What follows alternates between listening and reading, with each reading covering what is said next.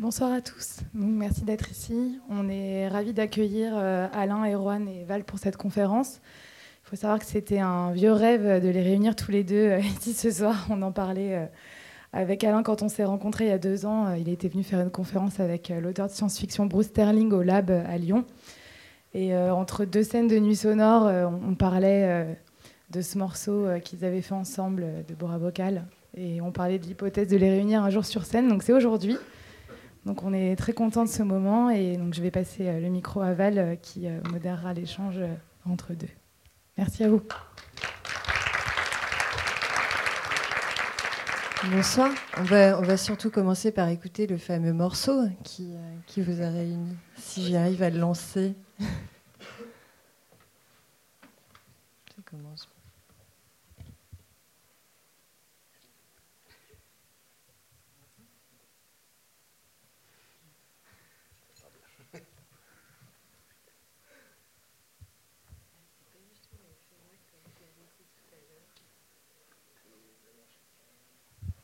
Bah, on n'y arrive pas. voilà. Il faut l'imaginer maintenant.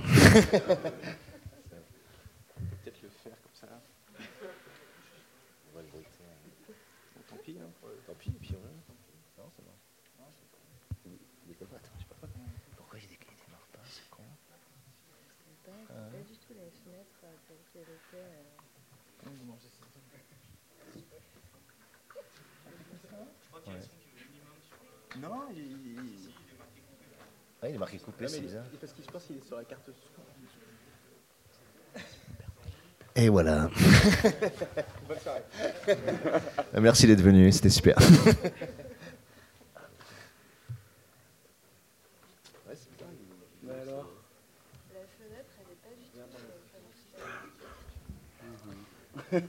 Julien, préférence système? À mon avis, il est passé sur le HDMI, la sortie son.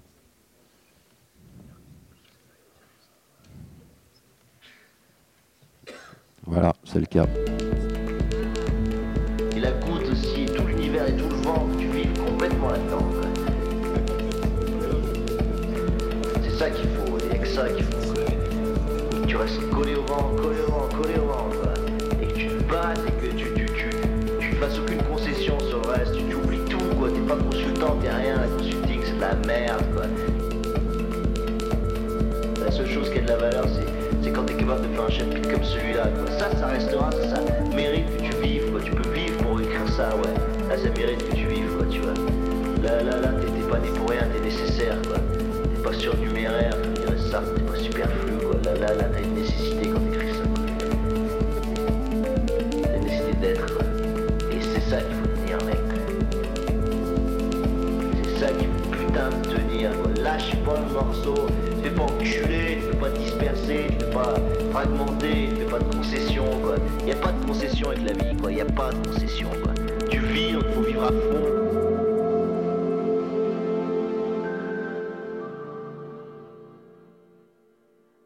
Ça vous rappelle des souvenirs? Vous pouvez peut-être nous raconter l'histoire de ce morceau? Ouais, l'histoire de ce morceau, euh, eh ben, en fait, ce morceau, je l'ai composé euh, deux ans peut-être après avoir rencontré Alain. Euh, voilà, il faut revenir à la, rencontre d'abord peut-être. Alain, je l'ai rencontré euh, parce qu'avec Ludovic Dupré, un, pote, on avait, on avait le projet un peu ambitieux d'adapter son livre la, zone du dehors au cinéma. Et donc on a rencontré Alain, qui est devenu rapidement un pote, puisqu'il est assez accessible. Il nous a soutenus, encouragés pendant deux ans. On n'a pas réussi à aller au bout de ce projet qui était, qui était quand même, c'était vraiment ambitieux quoi, et compliqué à monter. Et euh, moi, en parallèle, je faisais de la musique et voilà, je baignais dans l'univers d'Alain. Euh, je lisais ses bouquins, je on discutait.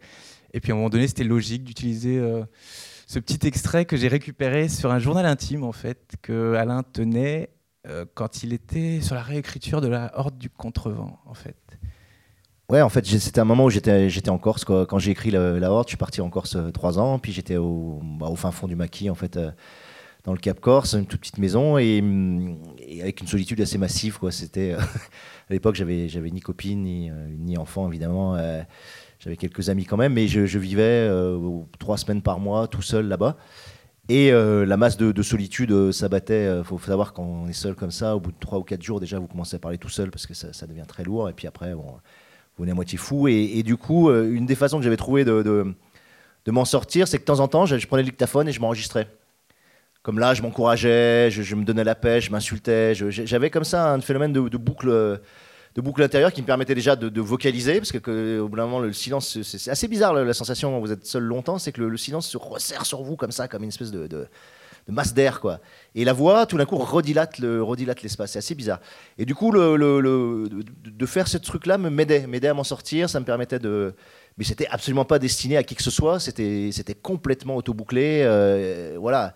Et, il s'est trouvé un truc assez fou, c'est qu'effectivement, à l'époque, euh, j'avais une, amie qui s'appelait Marilou, qui, qui squattait un, un, un studio comme ça de 14 mètres carrés que j'avais à Paris, que je sous-louais. Enfin, moi, c'était un truc assez bizarre. Et j'avais laissé toutes ces cassettes euh, là-bas, en lui disant, ça t'amuse, tu peux les écouter, etc. Et elle, en fait, elle a tout écouté. Et elle les a passées, euh, sans même rien me dire, à, à, Erwan et puis à Ludo, qui les ont écoutés. Et puis Donc, ce morceau de voix que vous entendez là, euh, il était destiné à, rien, à personne, à surtout pas être écouté, surtout pas faire un morceau de musique. Il ça n'a pas du tout été une construction, euh, voilà.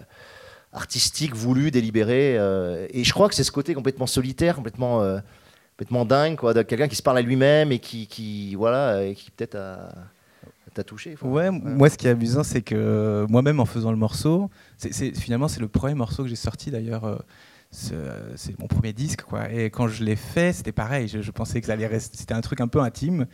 Le... Bon, je faisais de la musique pour, pour, pour moi, quoi. Peut-être pour deux, trois potes parfois, comme ça. Je leur faisais écouter, mais j'avais aucune ambition dans la musique. Moi, je voulais faire du cinéma. Et, et donc utiliser ce, ce petit passage d'Alain, c'est pareil. Pour moi, ça restait dans le cadre un peu intime. Et, l'histoire, c'est que c'est un, label, le label Infine, qui a entendu ce morceau et qui m'a proposé de le sortir en disque. Donc, euh, tout d'un coup, je, me suis retrouvé à, voilà, à, devoir. euh, bah, j'ai contacté Alain, évidemment, en lui disant voilà, on me propose de, sortir ce morceau euh, sur un disque. Et puis, il m'a, dit pas de souci, c'est cool. Donc, c'était super de sa part. Parce que j'avais quand même tout d'un coup l'impression d'avoir un peu pillé, euh, d'avoir, été un petit peu intrusif dans son intimité. Mais non, non, ça ne lui posait pas de problème. Et je pense que oui, effectivement, c'est, pour moi, c'est un morceau qui compte beaucoup, qui est, qui est assez. euh, bon, en, en- en- tant que producteur, j'ai- c'est un morceau dont j'ai pas mal de complexes parce que c'était vraiment mes tout premiers morceaux que je bidouillais avec des logiciels que vous devez connaître, euh, gratuits et tout ça. Et donc, en termes de production, c'est pas, pas complètement dingue, mais j'y tiens beaucoup justement parce qu'il y a une espèce de spontanéité, euh, évidemment de la part d'Alain, puisqu'il se parlait à lui-même et que et que c'est pas un jeu d'acteur. Ou... Et puis moi aussi, c'était une musique que j'avais balancée comme ça. C'est un morceau qui s'est fait très vite, quoi, sur, euh, sur une, en une nuit blanche. Et, et voilà, c'est un morceau qui compte pour moi, du coup. Mais c'est le morceau qui a lancé votre carrière en fait de, de musicien. Enfin, Ouais, c'est vrai, c'est vrai, parce que tout s'est enchaîné assez rapidement derrière. C'est-à-dire que quand j'ai sorti ce disque, je me suis dit putain, j'aurais fait ça dans ma vie, c'est génial, mais je je me suis pas dit cool, il y, a- y a un bon filon, je vais je vais faire un autre disque. Mais, les choses, j'ai été tout de suite bien entouré quoi. J'ai fait du coup, j'ai rencontré euh, les gens de ce label In fine qui m'ont euh, motivé, encouragé à poursuivre, à continuer, et surtout qui m'ont proposé de faire mon premier live quoi au Rex. J'avais jamais joué devant plus de deux personnes, donc tout d'un coup il fallait euh, préparer ça. J'ai- dit oui comme ça, spontanément. J'ai raccroché, puis j'ai passé une nuit blanche à paniquer. Et comme, comme, euh, comme en ce moment là où j'ai un peu de mal à, avec. Mais euh, voilà, c'est c'est- je, je me suis dit, euh, je me, sou- je me souvenais d'une phrase comme ça, je sais plus si c'est Alain d'ailleurs, peut-être que c'est Alain qui, qui m'avait dit ça, qu'il fallait prendre aucune décision sur la peur. Quoi, donc voilà, je me suis dit, il faut le faire. euh, j'avais très envie en fait de le faire, donc j'ai- préparé un live et puis je l'ai fait au Rex. Et là, tout d'un coup, ça m'a semblé évident. J'avais l'impression d'être à ma place. Bon, évidemment, j'étais mort de trouille avant de jouer, mais une fois que j'étais dedans, je me suis dit putain, ça c'est, c'est fort quoi. Comme sensation, j'avais jamais connu ça avant. Et du coup, ça s'est enchaîné quoi après. On est là pour euh, se poser une question, enfin en tout cas euh, essayer. 2025, euh, l'un- l'underground restera-t-il, résistera-t-il encore? Est-ce que ce, ce morceau, ça peut, ça peut nous aider à, à- le définir, l'underground? Parce que bon, c'était des enregistrements cachés, enfin enfermés dans une boîte, euh, dans un sous-sol ou euh, dans... et puis toi, toi, tu, tu étais euh, dans un garage euh, en train de de travailler la 3D euh, Ouais. avec avec ce film. Donc pour le coup, C'était très souterrain, c'était dans la marge, et, et puis après, c'est sorti. Donc, est-ce que, euh, Alain, ça peut, ça peut être un, point de départ pour. Euh, ouais, ça peut être un point de départ parce que c'est emblématique de, de, ce que des millions de gens vivent euh, et, créent aussi. C'est-à-dire que. C'est vrai qu'on a été très gênés, et, et, Ron et moi, au début de, de ce thème de l'underground, parce que la réaction immédiate, c'est de se dire l'underground, c'est des millions de personnes. Aujourd'hui, avec, avec, le, avec les diffusions numériques, il y a des millions de gens qui produisent des vidéos, des photos, qui produisent du texte, qui produisent des contenus. Euh, et des contenus de, grande valeur parfois, et qui ne seront jamais connus, qui ne passeront jamais le, seuil de, l'écoute, de la lecture, de la connaissance du, public. Donc euh, on a une masse, euh, on est tous là, je pense, voilà, on appartient tous d'une façon ou d'une autre à, à cet underground. Ce qui est marrant dans l'expérience de, Ron et moi, c'est que pour le coup, là, il raconte pas, mais, c'est vrai que moi, je l'ai connu, il avait, il avait 19 ans. Euh, quand on dit créer dans sa cave, c'est vraiment très concret parce que c'était, vraiment une cave à Sycomore, la boîte de prod où on, était. C'est là qui, qui répétait. À l'époque, je crois que tu étais dans 12 mètres carrés, euh, je sais plus où. Euh, tu avais genre en gros ton lit et puis c'était tout. moi, quand ils m'ont contacté, il faut savoir que la zone du dehors, à l'époque, j'avais dû en vendre 500 en 5 ans. c'était la première, là, pareil, dans l'underground de diffusion, c'est vraiment intéressant. C'est-à-dire que euh, Silibris, qui m'avait édité, était la première euh, boîte qui faisait de l'impression, euh, enfin de l'édition numérique sur Internet, 96 quoi. Tu vois, Internet venait d'arriver, le mec, il est arrivé, Olivier Guénon, et puis il a dit, on va faire l'impression numérique, et donc il m'a édité en impression numérique, sauf qu'il en sortait 50 par 50, Voilà. Donc il sortait des presses, 50 exemplaires, et puis il allait les, fourguer dans une dizaine de librairies à Paris.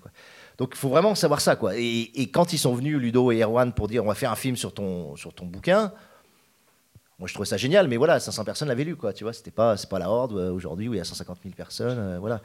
Euh, donc, voilà, c'est vrai que, ça démarre sur cet aspect-là hyper, hyper caché. Mais l'aspect fondamental, c'est, de se jamais, enfin moi, je, je considère, c'est jamais de se poser la question de la réception. En fait, c'est, juste de faire les choses vraiment à partir du ventre, à partir des tripes, à partir de la colonne vertébrale, de sortir ce qu'il y a en vous et ensuite, ça va répondre ou pas répondre à un public. Et j'ai envie de dire, à la rigueur, peu importe, parce que j'ai envie de dire, la rémunération intérieure est tellement forte, le plaisir que vous avez à créer est tellement puissant que. Après, tant mieux si un public vient, vient valider ce que vous faites. Mais s'il ne vient pas valider et que vous le faites vraiment de l'intérieur, vous, serez, vous aurez quand même du bonheur. Et moi, j'étais aussi heureux à l'époque d'avoir mes 500 qu'après. Parce qu'après, on a réédité la, la, zone une fois que la Horde était sortie. Du coup, tout d'un coup, il s'est mis à se vendre à 60 000 exemplaires, alors que c'était rigoureusement le même texte, à quelques nuances près. Vous voyez, vous passez de 500 à, 60 000 sur un texte qui est le même, tout simplement parce qu'entre les deux, vous avez fait un livre qui a plu. Donc ça relativise énormément la notion de, succès, de mainstream, de, d'assentiment du public, de valeur de ce que vous faites, etc. Euh, voilà, le livre, il avait de la valeur déjà au départ, ou il n'avait pas de valeur déjà au départ, je ne sais pas. Mais voilà, la confirmation du public, quelque chose de, de discutable. Voilà. Erwan, dans, quel état d'esprit vous étiez avec euh, Ludovic Dupré quand vous euh, avez euh, fabriqué ce, film, La zone du dehors, l'adaptation donc du roman d'Alain? Ben, c'est vrai que, comme dit Alain, moi j'étais, enfin Ludo aussi, je pense, on n'était pas vraiment, on pensait pas effectivement, enfin, c'était pas vraiment dans l'optique de faire un, gros blockbuster qui, qui, cartonnerait. C'était, moi personnellement, c'était plus une histoire de, de développement un peu personnel. Quoi. Je sortais de quatre, quatre années d'études de fac de cinéma, très théorique, où on pensait le cinéma, on réfléchissait, réfléchissait le cinéma, on, en parlait.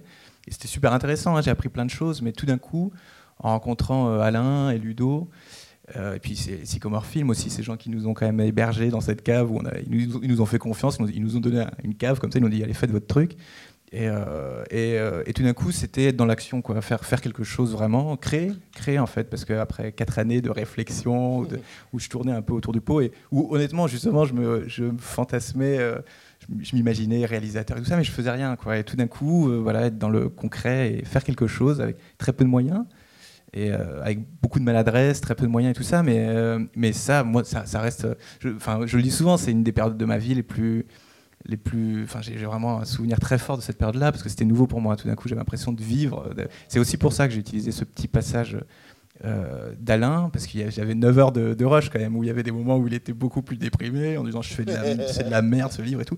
Là, ça me plaisait parce que tout d'un coup, ça, ça, ça, faisait vraiment écho à ce que je ressentais quand je faisais de la musique, et où tout d'un coup, j'ai, j'ai cette impression, vous devez tous connaître ça, je pense, si vous, on, a, on, a, on, a, le sentiment de faire quelque chose, euh, enfin de vivre, de faire un truc important, quelque chose qui compte, mais ça peut être en faisant un bon plat, je sais pas, de, de la peinture, de, en écrivant euh, de la poésie, mais, mais d'avoir la sensation tout d'un coup de ça donne un sens à la vie, quoi, en quelque sorte. Et, et c'est de l'action plus, de la, plus que de la réaction. C'est, c'est pas la, c'est pas la contre-culture au sens de prendre le contre-pied. Euh, Exactement. Ouais. Enfin, ça, ça peut être aussi une, une définition de l'underground qui qui, serait pas à, confondre avec la contre-culture. Ouais, complètement. Mais tu, tu, vois, moi je me disais là, j'étais j'étais sur mon vélib tout à l'heure en arrivant, puis je réfléchissais des fois, je fais ça, bon. Et euh, je me disais dans underground, euh, finalement, ce qui compte, c'est ground. Tu vois, c'est-à-dire c'est le sol. C'est qu'est-ce que tu as en toi, quel fondement en toi qui te pousse à créer, quoi. Tu vois, c'est moi marrant. Je suis sollicité par beaucoup de gens et, et, et, Ron il m'a dit la même chose, c'est-à-dire qu'il reçoit beaucoup de maquettes de, de, jeunes créateurs. Moi, je reçois des manuscrits, euh, je reçois beaucoup de lettres, etc. Et euh, les gens sont en attente de retour, tu vois, sont de retour, de validation, de euh, et, j'ai la fameuse question, vous savez, les, le lettre à un jeune poète de Rilke, les, les conseils qu'on vous demande, euh, qu'est-ce qu'il faut faire pour écrire, qu'est-ce que... Il faut répondre pour moi comme, comme Rilke là-dessus, c'est-à-dire qu'il faut répondre que si tu as besoin d'une validation, tu as 20 ans, tu essaies de faire quelque chose, tu as besoin d'une validation pour créer, c'est que tu pars déjà dans la mauvaise direction, quoi, tu vois. Il dit, Rilke, il dit, euh, vous m'envoyez vos poèmes, vous avez déjà envoyé des, des, revues, vous me demandez si ces vers sont bons, quoi. Vous l'avez déjà demandé à d'autres, tu vois, il, parle comme ça, il dit, je, vous prie de cesser tout cela, quoi, tu vois. Et, il recentre complètement le, travail du poète sur cette dynamique intérieure profonde qui part vraiment du centre de toi et qui va vers l'extérieur, mais tu sais pas vers où ni vers quoi, et tu te poses absolument pas la question de la, réception. Ça, c'est hyper important. Donc le ground, le vraiment le, sol que tu as en toi et qui va après, tu seras underground ou overground, tu vas être euh, connu, pas connu, etc. C'est pas tellement important, quoi. Je veux dire, et, je dirais même si vous avez l'ambition un jour que quelque chose de ce que vous faites soit lu ou écouté, plus vous partirez de vous, moins vous poserez la question de la réception, plus vous avez de chances qu'il y ait un jour une, réception, parce que ça correspondra à une énergie vitale que vous avez véhiculée et, qui va toucher les, gens. Donc c'est assez important, je pense. Euh, cet aspect-là. Et tu vois, on discutait dans, le couloir, on discutait avec Laurent Garnier, qui, on parlait de l'underground, il dit mais finalement on s'en fout complètement quoi tu vois ce qui compte c'est la puissance de création l'envie de créer cette force que tu as en soi et que, que, tu sors et ensuite la réception c'est autre chose quoi Mais... on en montre un exemple de, de ce que ça peut donner c'est pour vous enlever tout complexe vous allez voir le voilà voilà ce qu'on faisait euh, euh, Ron a 19 ans et puis moi j'en avais quoi euh, 10 de plus quoi euh, voilà, vous verrez, c'est relativement cheap. Mais c'était les débuts de la 3D. Hein Mais ça va vous enlever tout complexe pour créer, je pense. C'est.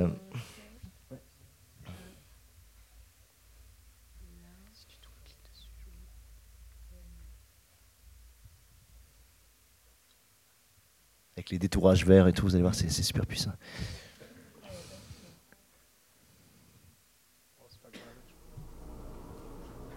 Ton œil, on va tirer ton carré avec lui là Allez T'es sûr qu'il est désactivé?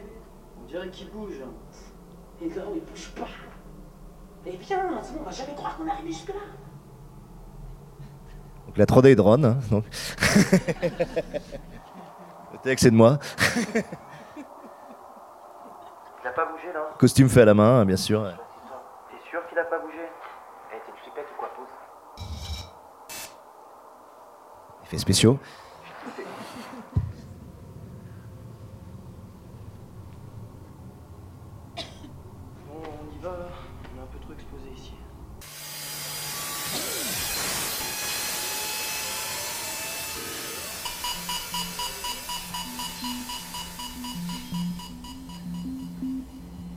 Vous avez les grands mappas aussi, vous avez vu sur les mains là, les... pour laver la vaisselle.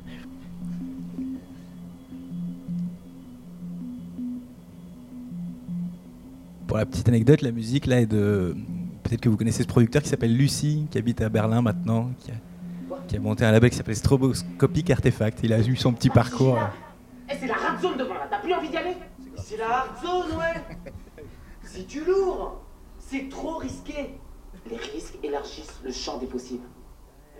Waouh Le dialogue quand même. Heureusement, il y avait les dialogues. Non, mais voilà, donc on était à fond. hein, je peux vous dire qu'on était à fond, quoi. Voilà, on se posait pas de questions, on y allait, quoi. C'était. euh, Et pour Ludo, on allait convaincre un producteur dans les dans les deux mois, quoi. Donc c'était. euh, Ah ouais, ouais.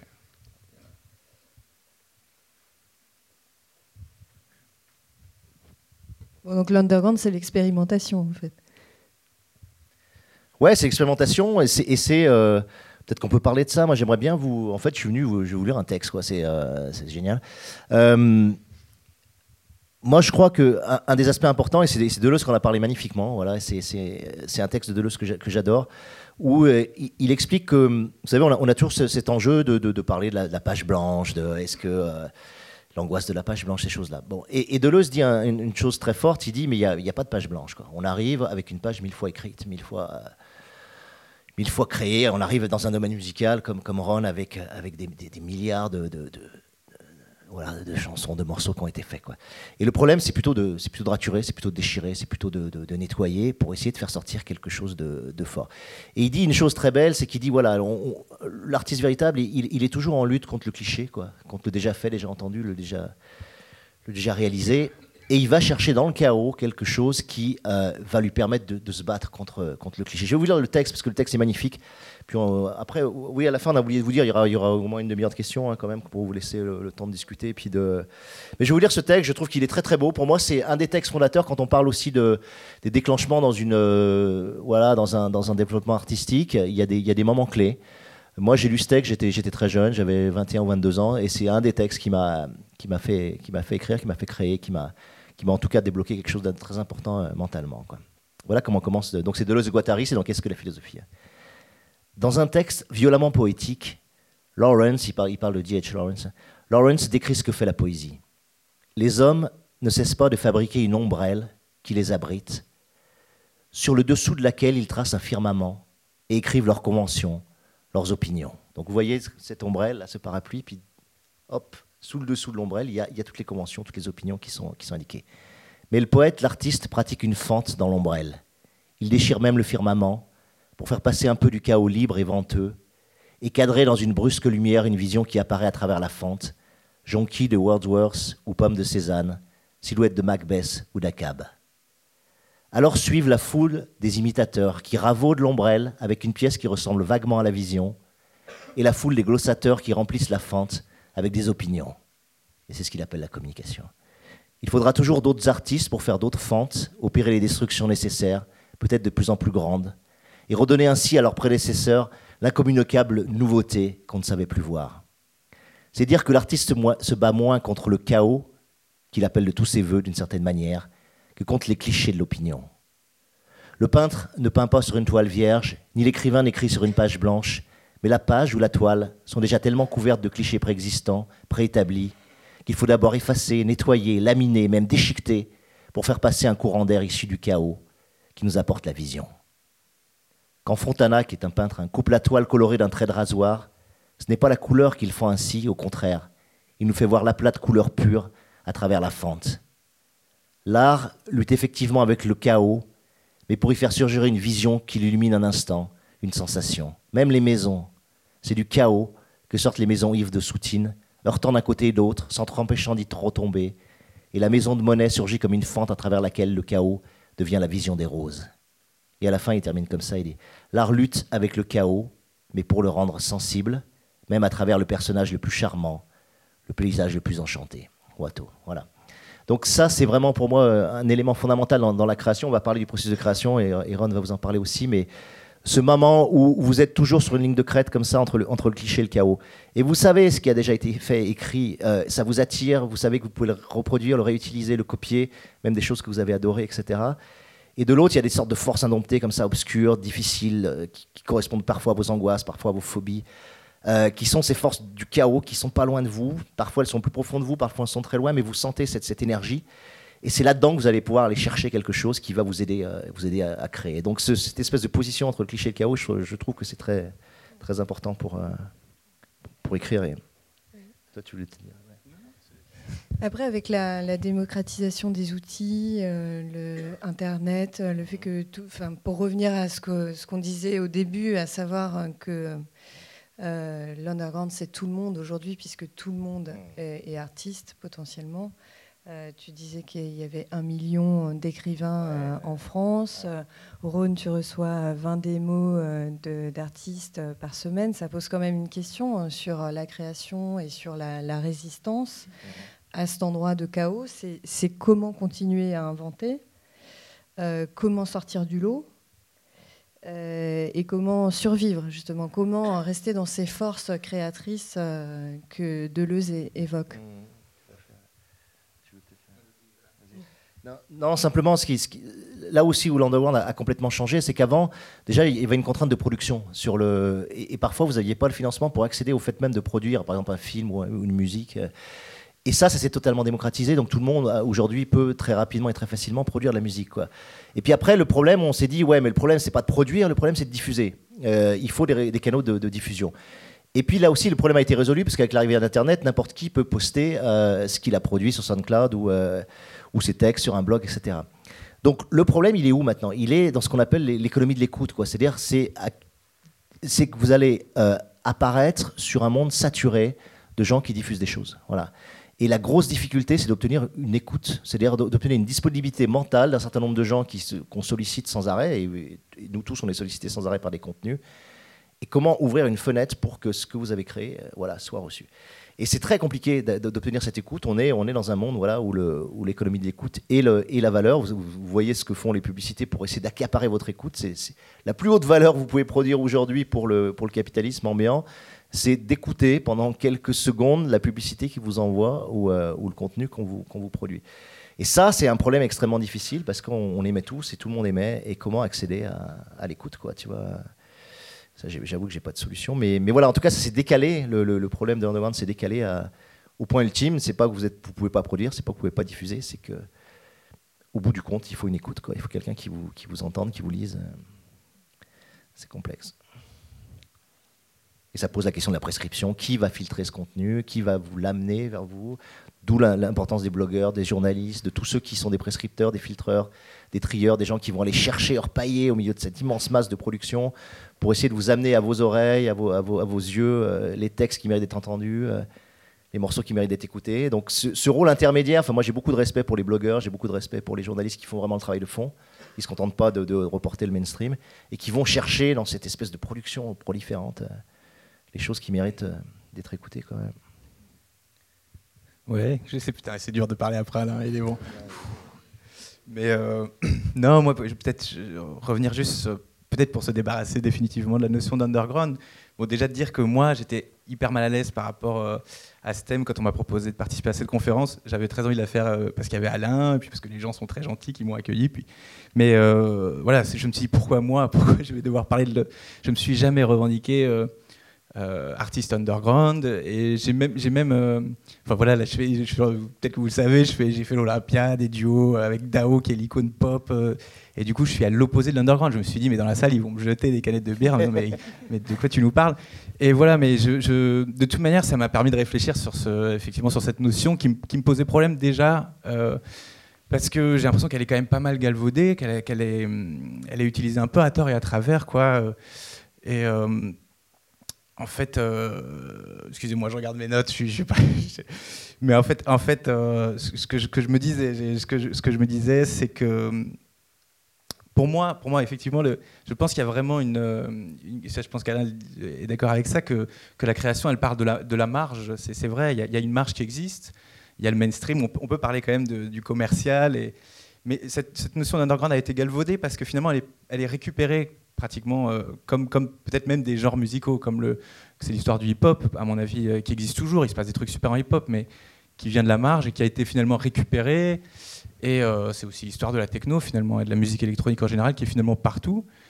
Et donc, effectivement, est-ce qu'il faut, est-ce qu'il faut être contre ce système être, est-ce qu'on doit vraiment parler de contre-culture Ou est-ce qu'on doit réussir à faire quelque chose de, de bien au sein de ce système quoi. Il parlait d'overground tout à l'heure. Peut-être que pour moi, l'essentiel, c'est effectivement d'expérimenter, quoi, et peut-être expérimenter dans l'overground. Euh, l'essentiel, c'est de faire euh, de la musique, euh, en tout cas en studio, sans penser aux autres. Après, le live, c'est une autre histoire. Il y a quand même un échange, un partage et tout ça. Mais, mais effectivement, faire une musique sincère.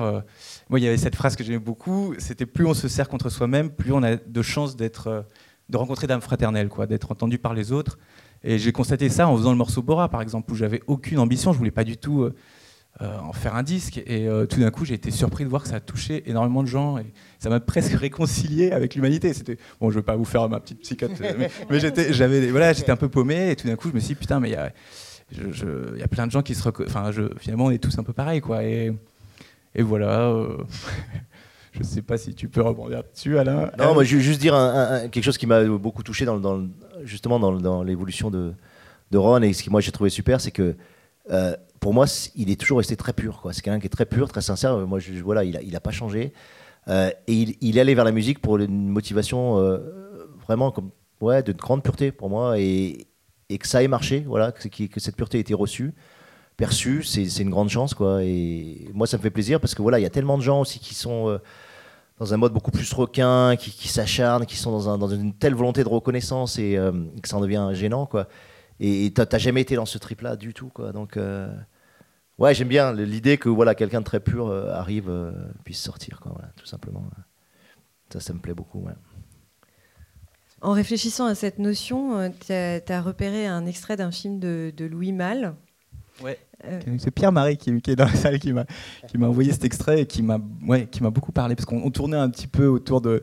Enfin, je réfléchissais donc à cette définition de l'underground. Il, y avait- il y a la définition du Larousse, attention, se dit d'œuvres réalisées en dehors des circuits commerciaux ordinaires. Donc, euh, bon, là, effectivement, c'était le cas avec euh, l'extrait de le ce fameux film La zone du dehors que vous avez vu, ou, ou- ou Bora même. Mais euh, voilà, ça me paraissait. J'avais envie du- d'une dé- définition un petit peu plus ouverte et poétique. Et, et dans cet extrait de Louis Malle, j'ai l'impression qu'il y, a- il y a une belle Alors, piste. C'est drôle parce que le mot underground est traduit par maquis. Et, euh, Ah, et- ça et- va. et toi, c'est c'est- Bah voilà. c'est- c'est ce que tu Je connais bien le maquis. hein, ouais, maquis. ouais, ouais. Je faisais deux heures de, de balade par jour dans le maquis quand j'étais là-bas, donc ça, c'est sûr que je suis assez fort là-dessus.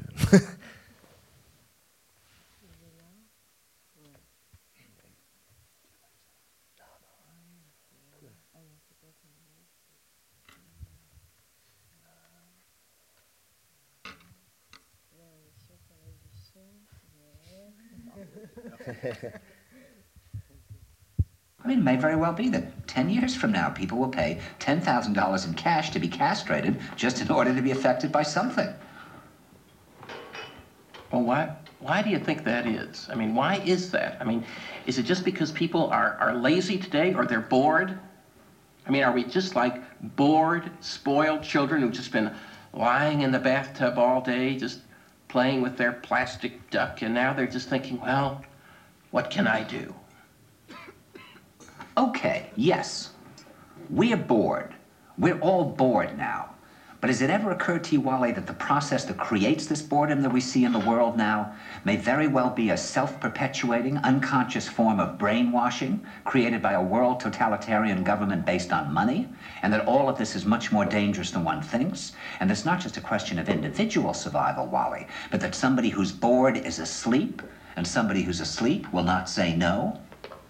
See, I keep meeting these people. I mean, uh, just a few days ago, I met this man whom I greatly admire. He's a Swedish physicist, Gustav Bjornstrand, and he told me that he no longer watches television, he doesn't read newspapers, and he doesn't read magazines. He's completely cut them out of his life because he really does feel that we're living in some kind of Orwellian nightmare now, and that everything that you hear now contributes to turning you into a robot.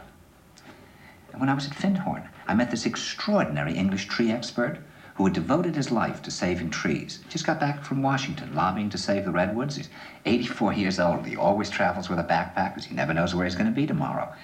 And when I met him at Findhorn, he said to me, Where are you from? And I said, New York. He said, Ah, New York, yes, that's a very interesting place. Do you know a lot of New Yorkers who keep talking about the fact that they want to leave but never do? And I said, Oh, yes. And he said, Why do you think they don't leave?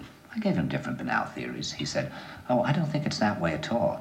He said, I think that New York is the new model for the new concentration camp, where the camp has been built by the inmates themselves, and the inmates are the guards, and they have this pride in this thing they've built. They've built their own prison, and so they exist in a state of schizophrenia, where they are both guards and prisoners, and as a result, they no longer have, having been lobotomized, the capacity to leave the prison they've made or to even see it as a prison.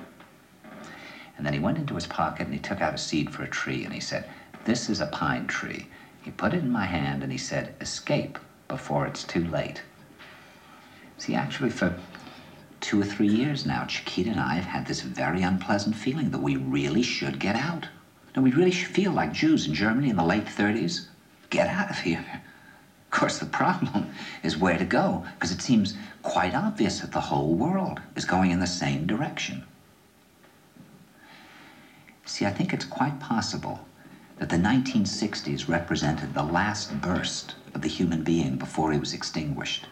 And that this is the beginning of the rest of the future now, that from now on there'll simply be all these robots walking around, feeling nothing, thinking nothing. And there'll be nobody left almost to remind them that there once was a species called a human being, with feelings and thoughts, and that history and memory are right now being erased, and soon nobody will really remember that life existed on the planet. Now, of course, Bjornstrand feels that there's really almost no hope, and that we're probably going back to a very savage, lawless, terrifying period. Findhorn people see it a little differently. They're feeling that there'll be these pockets of light springing up in different parts of the world, and that these will be, in a way, invisible planets on this planet. And that as we, or the world, grow colder, we can take invisible space journeys to these different planets, refuel for what it is we need to do on the planet itself, and come back. And it's their feeling that there have to be centers now where people can come and reconstruct a new future for the world. And when I was talking to uh, Gustav Bjornstrand, he was saying that actually these centers are growing up everywhere now. And that what they're trying to do, which is what Findhorn was trying to do, and in a way, what I was trying to do, I mean, these things can't be given names, but in a way, these are all attempts at creating a new kind of school or a new kind of monastery. And Bjornstrand talks about the concept of reserves, islands of safety, where history can be remembered and the human being can continue to function in order to maintain the species through a dark age. In other words, we're talking about an underground, which did exist in a different way during the Dark Ages among the mystical orders of the Church. And the purpose of this underground is to find out how to preserve the light, life, the culture, how to keep things living. You see, I keep thinking that what we need is a new language, a, a language of the heart, languages in the Polish forest where language wasn't needed. Some kind of language between people that is a new kind of poetry. That's the poetry of the dancing bee that tells us where the honey is. And I think that in order to create that language, you're going to have to learn how you can go through a looking glass into another kind of perception where you have that sense of being united to all things, and suddenly you understand everything. N'avaient pas peur des dialogues à l'époque. hein. Le film date de 80, il s'appelle My Dinner with André et c'est une heure et demie de dialogue. C'est très beau. Moi, j'adore le moment où il dit voilà, euh, underground, c'est maintenir les choses vivantes, quoi. Tu vois, c'est préserver les choses vivantes dans des poches de, de lumière comme ça, euh, au milieu du, au milieu du, du- du dark side of everything. Ouais, j'ai pensé à toi tout de suite quand j'ai vu cet extrait parce que tu as toujours parlé de. Enfin, de toi, il y a une notion qui est importante, c'est euh, vif, quoi, la notion du rester vif. euh, Il y a un peu ça dans, dans son discours. C'est marrant qu'il traduise par Maki, ouais, effectivement, euh, underground. euh, ah, c'est rigolo. Qu'est-ce que tu as repéré, toi, de, de, de vif, d'excitant, euh, qui aujourd'hui se trouve euh, dans, dans les marges encore, mais qui, qui sera peut-être euh, justement le, le- l'endroit où ça, où ça résistera encore euh, en, en 2025, enfin dans 10 ans Ouais, il y, a- plein de choses. hein. De toute façon, ce qui est génial dans le domaine artistique, c'est que constamment, euh, comme le raconte Deleuze, c'est-à-dire que constamment, il y a des gens qui vont redéchirer l'ombrelle euh, et constamment des gens qui vont la ravauder et puis copier ce qui s'est déjà fait. Mais arrive toujours le créateur qui, qui redéchire et qui réouvre quelque chose de, de neuf. Donc, euh, j'adore les gens qui disent Ah, ça y est, c'est has-been. Le cinéma, ça se renouvelle plus, etc. C'est toujours très rigolo parce qu'effectivement, il y a des périodes, mais ça, ça se redéchire. Non, je voudrais parler juste de deux choses, euh, moi, qui me, euh, qui m'ont touché récemment. J'ai la chance de présider une commission du, CNC qui est dédiée aux, nouvelles technologies et euh, de voir les nouveaux projets qui sortent en réalité virtuelle, c'est-à-dire vraiment les projets avec le casque, vous savez, Oculus, Oculus sur, le- sur la tête, et, qui, et qui proposent des niveaux d'immersion jamais atteints. Voilà. Euh, ça, c'est, je trouve extrêmement intéressant parce que j'ai l'impression qu'il y a un mouvement de fond euh, qui est qu'on engage de plus en plus le corps. C'est-à-dire qu'on a été euh, dans le jeu vidéo et dans, l'audiovisuel sur, bah, sur, le binôme, hein, son, et image pendant, très longtemps. J'ai l'impression que l'étape, suivante, c'est qu'on on va engager encore plus des dimensions corporelles qui sont aujourd'hui absentes. Et, notamment à travers l'immersion dans, des- réalités virtuelles où tu, es- debout et tu es à l'intérieur de ce- ce dôme mental que représente le, virtuel. Et ce qui est rigolo, c'est que Ron travaille justement sur un des projets les plus en pointe là-dessus, qui s'appelle euh, Philippe and I. Je ne sais pas si vous avez entendu parler de ça. C'est à partir de la fameuse tête de Philippe Cadic. Vous savez qu'il y, a- un fou qui a, décidé de, reprendre euh, Philippe Cadic sous forme d'IA, d'intelligence artificielle, à partir d'une tête qui est programmée comme ça, qui a la tête et le visage de, de et qui est capable de vous répondre dans des systèmes de dialogue. Donc c'est une sorte de robot comme ça d'Android, mais avec une IA derrière relativement euh, poussée. Et quelqu'un a, a fait une mise en abîme encore, encore supérieure, a décidé de, faire un film où on joue la tête de Philippe Cadic, on est la tête de Philippe Cadic. Donc on est à l'intérieur de sa, tête et, et ça clignote, on est face au créateur de, ce... Et on rentre, euh, on rentre à l'intérieur de ça. Et je, trouve que hum, il se passe des choses vraiment, vraiment intéressantes là-dessus. On a, on, a un type de média qui au départ me paraissait assez forain. C'est-à-dire qu'au début, je me suis dit, bon, c'est comme le reste. C'est voilà, euh, les premières fois que j'ai mis le casque. euh, Alors, vous savez, on fait des roller coasters, euh, on est sous l'eau, on plane au-dessus de la terre, etc. Et puis je, je me disais, bon, ok, c'est pour faire de la fête foraine. Est-ce que ça a vraiment un, intérêt en tant que média? Et puis tout d'un coup, j'ai eu l'occasion de tester quelque chose d'assez simple. C'est que je me suis retrouvé comme ça dans une yourte. Donc c'était une simulation comme ça. J'étais assis dans une yourte et en plus c'était bien filmé. C'était filmé juste à la hauteur de, mon siège. Et tout d'un coup, je tourne la tête comme ça en réalité virtuelle et je vois une- une femme mongole qui était assise à peu près à ce niveau-là et qui me regardait. Quoi. Et ce moment-là, c'est marrant, j'étais avec une stéréographe spécialiste du relief, une fille qui bosse avec, euh, avec Wim Wenders. Et ce moment-là m'a créé un sentiment d'immersion et, de présence hallucinant, que j'aurais jamais eu en regardant un film, que j'aurais jamais eu sur un autre médium. C'est-à-dire que tout d'un coup, j'avais quelqu'un dans mon espace qui me regardait au même titre que vous êtes là euh, devant moi à, me regarder. C'est-à-dire que l'effet d'un regard humain sur moi, même dans un monde virtuel comme ça, produit l'effet de présence. Quoi, et, et permet de tout d'un coup d'être, euh, d'avoir un taux d'immersion, un taux d'engagement beaucoup plus fort que. Donc ça, ça me paraît super intéressant. Et, sur, sur, Phi- sur Philippe Cadic, l'intérêt, c'est qu'effectivement, quand vous avez le casque, vous pouvez pas trop bouger. Donc vous êtes comme la tête de Philippe Cadic. donc la position d'identification à Philippe Cadic est très forte. Et, euh, et vous commencez à rentrer dans un autre espace. Donc ça, je trouve, euh, je trouve ça super intéressant de travailler sur la notion de présence. Et du coup, j'avais pas mal de discussions avec cette, avec cette fille qui s'appelle Joséphine de Robe, qui est la, qui est la fille de l'inventeur de, de la stéréographie en France. Et elle, elle, travaille sur la notion de présence. Elle travaille beaucoup sur le relief. Et, pour elle, le relief, c'est important à, cause de la présence des corps que ça peut amener. C'est elle qui a fait le pinaboche, etc., en termes de relief. Et je sens quelque chose, voilà, je sens quelque chose qui vient. Donc c'est de l'avant-garde technologique, on peut dire, voilà, c'est de l'underground aujourd'hui parce que très peu de gens euh, travaillent dessus, quoi. Euh, c'est hyper techno, hyper fin. En plus, vous avez le son spatialisé, donc euh, vous, avez le casque en binaural et, et- vous entendez les sons qui sont derrière à 4 mètres, 5 mètres, 12 mètres, parce que c'est super bien fait au niveau de la spatialisation. Voilà. Et en même temps, j'avais un délire, bon, je, fais, tout en même temps du coup, parce que ce qui m'intéresse aussi, c'est- pas de dire que l'underground futur ou ce qui va se passer dans 10 ans est uniquement lié à la technologie. Je trouve que par exemple, sur cette espèce de, médium super ancien qui date maintenant euh, de plus de 1000 ans, euh, voire 2000 ans, il se passe encore des choses fabuleuses. C'est-à-dire que l'innovation et l'underground peut aussi porter sur du pur low-tech, c'est-à-dire l'objet livre et le papier. Je vais vous faire circuler ça, vous me le rendrez euh, euh, à la fin. C'est ce qu'un mec a fait, il s'appelle Jonathan Safran Foer, je ne sais pas si vous connaissez ce livre. Il a fait un truc complètement fou, il a pris le, roman qu'il préférait euh, et il l'a découpé au cutter sur des profondeurs hallucinantes. Et en découpant chaque page au cutter et en laissant que les mots qui l'intéressaient, il a reconstruit un roman entier. Donc c'est absolument inéditable. hein. Ceux qui l'ont édité, il faut, les, il faut les remercier. Ça n'a jamais été traduit parce que genre, c'est même pas la peine. Mais c'est fabuleux. C'est-à-dire c'est une sculpture euh, sur papier vivante et qui permet de rentrer dans un autre récit. Il a creusé un récit dans le, dans, dans le récit. Donc voilà, ce type d'idée, euh, moi je trouve ça super, euh, su- super intéressant. Je vais vous montrer quelques images aussi de choses que vous connaissez sans doute, ceux qui sont versés en tout cas dans la littérature un peu de, justement de grande ou d'a- ou d'avant-garde. C'est quelqu'un qui s'appelle Diana Levski, je pense qu'il y en a qui le connaissent ici, c'est-à-dire celui qui a fait la- Maison des Feuilles, mais aussi au Revolution, etc. Je vais vous montrer différentes, différentes choses qu'on peut faire avec le livre.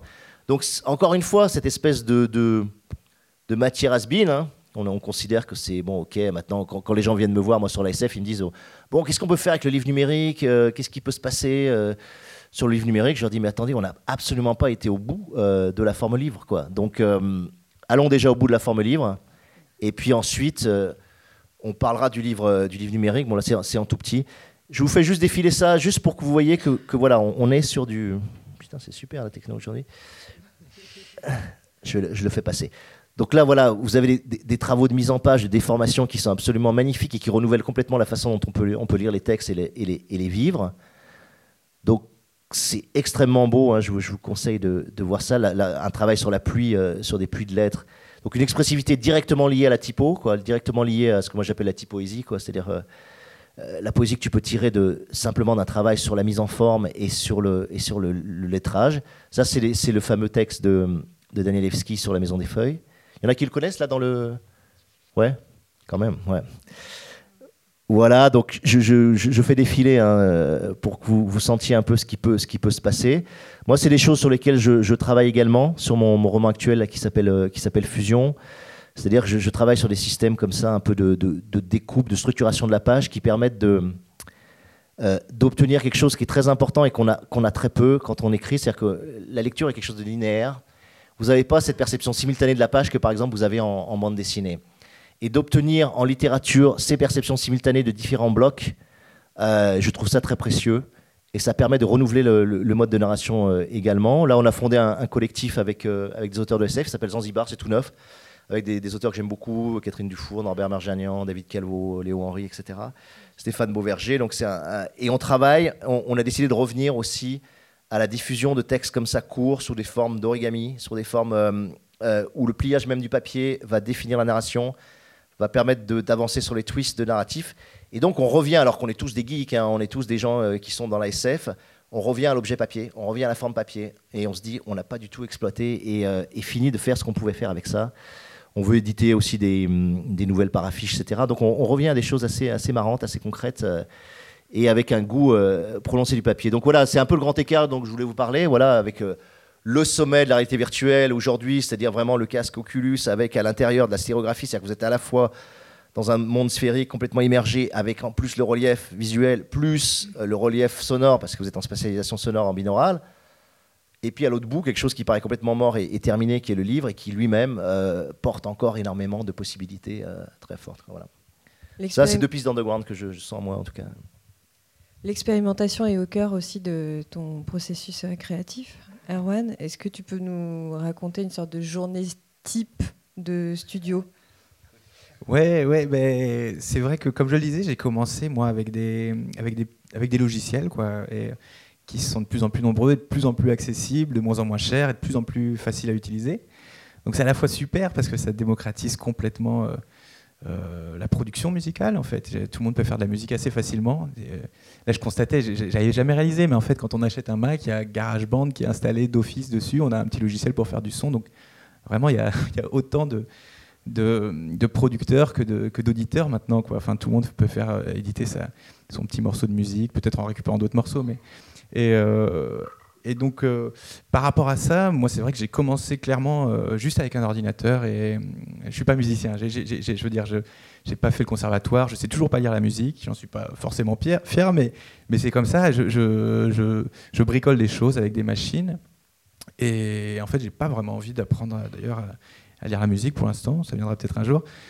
Pour l'instant, euh, mon travail, euh, j'ai fait évoluer un petit peu mon, studio. Il y, a- de plus en plus de machines que que j'essaye. Parfois, ça marche pas. Parfois, ça marche. Ça m'intéresse. Et euh, là, plus ça va. Et plus je laisse parler le- le- les accidents et le hasard, en fait. Vraiment, pour aller un petit peu à l'opposé de ce que nous offrent ces, ces outils, en fait, ces logiciels qui finalement permettent de faire des morceaux euh, de plus en plus vite, de plus en plus facilement. Quoi. Et euh, il y a, bon, pour ceux qui connaissent tous ces plugins qui, qui peuvent être super, on peut les détourner et tout ça, mais il y a des presets que finalement on retrouve dans plein de productions musicales. euh, quand on écoute, euh, je sais pas, moi, moi, par exemple, complètement, je suis plus DJ, mais quand je, quand je, quand je l'étais et que je cherchais des morceaux sur Beatport, j'étais complètement déprimé parce que je retrouvais les mêmes boucles sur différentes productions. Et, et donc j'ai l'impression qu'il faut. Je dis pas que ce sont des mauvais outils, je pense vraiment qu'on peut les détourner et tout ça. Mais en ce qui me concerne, ce qui est intéressant, c'est de. Je pense de, de, de laisser euh, intervenir le hasard et les accidents dans justement dans tout ce truc très mathématique où tout est déjà euh, sous la main, euh, préparé, pré-mâché, quoi. Et, peut-être que voilà, euh, avec des machines, euh, je suis pas un gros partisan des machines analogiques, mais, mais c'est vrai que tout d'un coup, brancher une pédale d'effet sur un synthétiseur et faire des choses qui sont pas très académiques et tout ça, et voir ce qui, en ressort, ça peut permettre de, ouais, ça fait jaillir une certaine poésie, quoi. Euh, donc pour moi, la merde, elle est partie, ça va être dur. non, mais voilà, la journée type en studio. Non, on en avait marre, elle est partie. Non, la journée type en studio, c'est euh, je, je, je mets rec et euh, je fais, j'essaye plein de choses. Quoi. J'enregistre plein de, euh, plein de, plein de matières avec souvent des machines qui tournent en même temps et parfois il se passe rien pendant des heures et des heures et puis tout d'un coup il y a un truc qui jaillit, qui surgit et, et auquel je m'accroche, quoi. un truc qui me semble intéressant et que j'essaye de structurer quelque chose autour. Mais du coup, il y a vraiment cette envie de, de laisser intervenir le, le hasard et les accidents. quoi. J'ai l'impression que, en tout cas, c'est marrant parce que je pense que c'est valable un peu partout, en fait, dans tous les arts, mais, mais ça, ça, ça- devient évident, c'est flagrant dans la musique électronique, quoi, où, où- où- où tout peut être vraiment formaté. Et, et ouais. La grande Ouais. solitude des, intervenants. questions, non, mais elle revient. on va- Euh, ouais, moi je pourrais parler des heures aussi des, enjeux du, processus de création, mais je vous laisserai poser des questions là-dessus euh, tout à l'heure. Moi, simplement, dans, mon évolution, là, je suis sur un, roman qui est censé être un court roman, euh, qui s'appelle Fusion, qui porte sur, euh, l'idée que nos cellules, l'eau de nos cellules porte, nos souvenirs, porte notre mémoire, et que donc dans une, larme, dans un, postillon, dans, un peu de sang, dans un peu de sperme, dans un peu de, sueur, si vous récupérez ça et que vous l'injectez avec un révélateur, euh, vous accédez aux souvenirs des autres. Quoi. Vous rentrez dans les, dans les souvenirs des autres, dans les perceptions des autres. Quoi. Et je suis sur un roman donc, qui s'appelle Fusion, qui, est là-dessus. Et c'est marrant parce que j'essaye aussi d'autres d'autres façons d'écrire. J'écris deux livres euh, dans une sorte de, de- tension très forte, euh, avec une exigence extrêmement, extrêmement poussée sur, euh, sur la stylistique, sur la syntaxe, sur la phonétique. Et, euh, et sur ce roman, je tente quelque chose de plus relâché. C'est-à-dire que je tente quelque chose qui est moins... qui fait aussi. Mais je pense que c'est valable pour toute évolution de, je pense, d'artiste, c'est qu'à un moment donné, on commence à se faire plus confiance. C'est-à-dire qu'on se met moins de cadres, on se met moins de contraintes, euh, on se met moins de normes et des normes intérieures. On a beaucoup de normes intérieures et on essaye de faire confiance à ce qui euh, aussi à ce qui sort. Quoi. Euh, et du coup, j'ai un, style que je trouve plus, plus relâché. Alors, j'ai discuté avec un copain poète cet après-midi qui me disait que c'était l'inverse, il trouvait que c'était encore plus dense. Bon, je ne pense pas qu'il ait raison, mais, mais ça m'a un peu angoissé. Voilà. Ce qui est intéressant, c'est que hum, moi, j'ai cette métaphore, c'est marrant, ça m'avait vachement frappé. J'aime beaucoup le sport et, le sport de haut niveau, ça m'intéresse beaucoup. Et j'avais lu un interview comme ça d'un sprinter qui, qui un coup racontait que hum, ce qui fait la différence au, sprint sur le 100 mètres, c'est qu'à un moment donné, quand ils atteignent la plus haute vitesse, souvent c'est autour de 60 mètres, 70 mètres, si à ce moment-là, tu, tu- tu vois ton, concurrent à côté et que tu commences à te crisper musculairement, c'est-à-dire être dans une volonté extrême de courir encore plus vite avec une sorte de tension énergétique euh, euh, surdimensionnée, tu vas commencer à te rigidifier. Tes muscles vont se rigidifier et tu vas perdre des, précieux centièmes de seconde. Quoi. Et il disait, le, le- le miracle, euh, c'est d'atteindre le moment où tu te détends à très très haute vitesse. C'est-à-dire que quand tu atteins cette vitesse, ils, atteignent à peu près 45 km/h au, au moment de la pointe. Et paradoxalement, c'est dans le relâchement à ce moment-là musculaire que tu vas, tu vas gagner la course. Quoi, tu vois et ceux qui ont cette capacité à la plus haute vitesse de se relâcher, c'est Usain Bolt, c'est etc. C'est eux qui l'emportent. quoi. Et ça m'a beaucoup marqué cette chose-là parce que c'est tellement con- contre-intuitif, quoi, tu vois. Et moi, j'avais tendance à aborder les textes jusqu'à maintenant, jusqu'à récemment, avec une énorme énergie. C'est-à-dire que quand j'écrivais en Corse, notamment, je passais deux heures par jour à, faire du sport, etc. À mon petit niveau, hein, tu vois, c'est du sport amateur, mais à marcher, à faire du vélo, à nager en mer, etc. Pour atteindre un certain niveau d'énergie qui fait que quand j'entrais en écriture, j'entrais avec une percussion, avec une force assez grande. Et j'arrivais en impact sur les phrases avec beaucoup de, ouais, beaucoup, beaucoup de masse, beaucoup d'énergie dessus. Et je pensais pas qu'on pouvait écrire autrement. Quoi. Et tout d'un coup, je rencontre un pote qui s'appelle Léo Henry, dont j'admire beaucoup le style. Et il m'a expliqué que lui, au contraire, il, écrivait en détente, il écrivait en relâchement. Quoi, tu vois ça m'a beaucoup perturbé de, lui parler, parce que je venais de faire un très long article sur lui qui, faisait peut-être 20 pages, où je- où j'explicitais à quel point ce qu'il fait euh, est, extraordinaire. Moi, je considère que c'est le meilleur styliste euh, euh, français actuel, en tout cas en science-fiction. Et notamment, ce qui me fascinait dans son style, son style c'est un style à, Lé- à Lé- à Léo Messi, tu vois. C'est-à-dire qu'il a une capacité de dribble incroyable, une, improvisation tu, sens la phrase partir et la syntaxe n'arrête pas de tout à coup de bifurquer. Tu sais pas ce qui va se passer deux mots plus loin. Pour moi, les, grands écrivains, c'est ça. C'est des gens, tu sais pas ce qui va se passer trois mots plus loin dans la phrase. Tu sais pas comment la phrase va évoluer, quoi, tu vois. Et pourtant, une fois que tu l'as lue, elle te paraît parfaitement logique, elle te paraît puissante, elle paraît véhiculer des sensations extraordinaires. Et pourtant, tu ne pouvais pas deviner ce qui allait se passer, quoi. Et ça, c'est le signe d'une grande écriture quand vous lisez ça, quoi. Et, il avait, il a cette mobilité, cette agilité extraordinaire et tout. Et, quand il m'a dit, j'écris en relâchement, j'ai fait ce lien avec Usain Bolt et avec cette, cette, ce spring, et je me suis dit, je suis beaucoup trop en tension. Je suis beaucoup trop dans une sorte d'exigence de tension. Et ça nuit à, à la variété de mon style, ça nuit à la variété de ma syntaxe, ça, nuit à la, souplesse que je peux mettre dans le mouvement de la syntaxe. Et du coup, je- j'essaye de travailler un peu, peu là-dessus. Voilà, c'est un peu en ce moment le. Donc de sortir du chaos, finalement? Non, c'est d'aller puiser plus dans le chaos, euh, sans avoir peur de, de- de vouloir structurer le chaos. Quoi. Voilà, enfin, euh, plutôt en essayant de- d'éviter de, structurer le, chaos, tu vois, c'est marrant, de structurer le, le chaos trop vite, quoi, parce que c'était ça. C'est-à-dire que tout d'un coup, une, une intuition venait, et j'utilisais la technique. Voilà, on a beaucoup, euh, en écriture, on a énormément aussi de technique, on apprend énormément de choses, et on sait faire énormément de choses.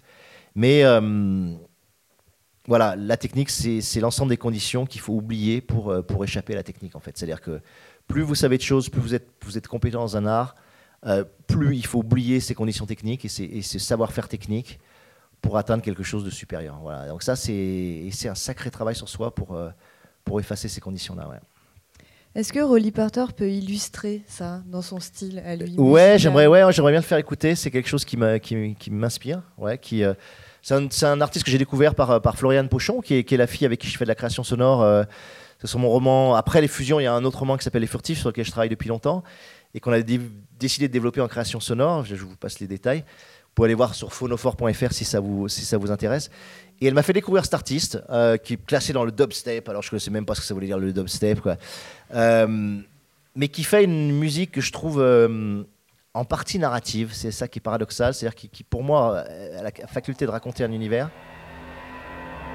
Et qui me paraît aller puiser les forces du chaos comme ça et les ramener dans la musique. Voilà, c'est. euh, Enfin, je vous laisse écouter. Et, no- et notamment, il va chercher dans,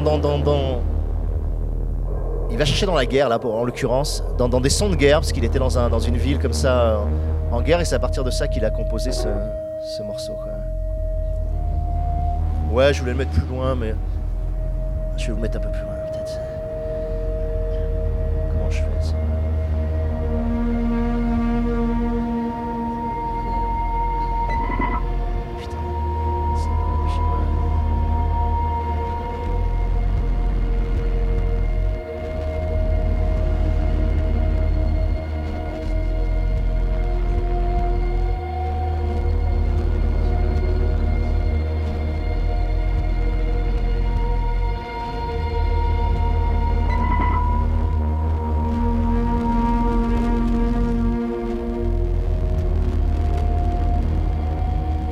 Attendre un peu, vous allez voir même.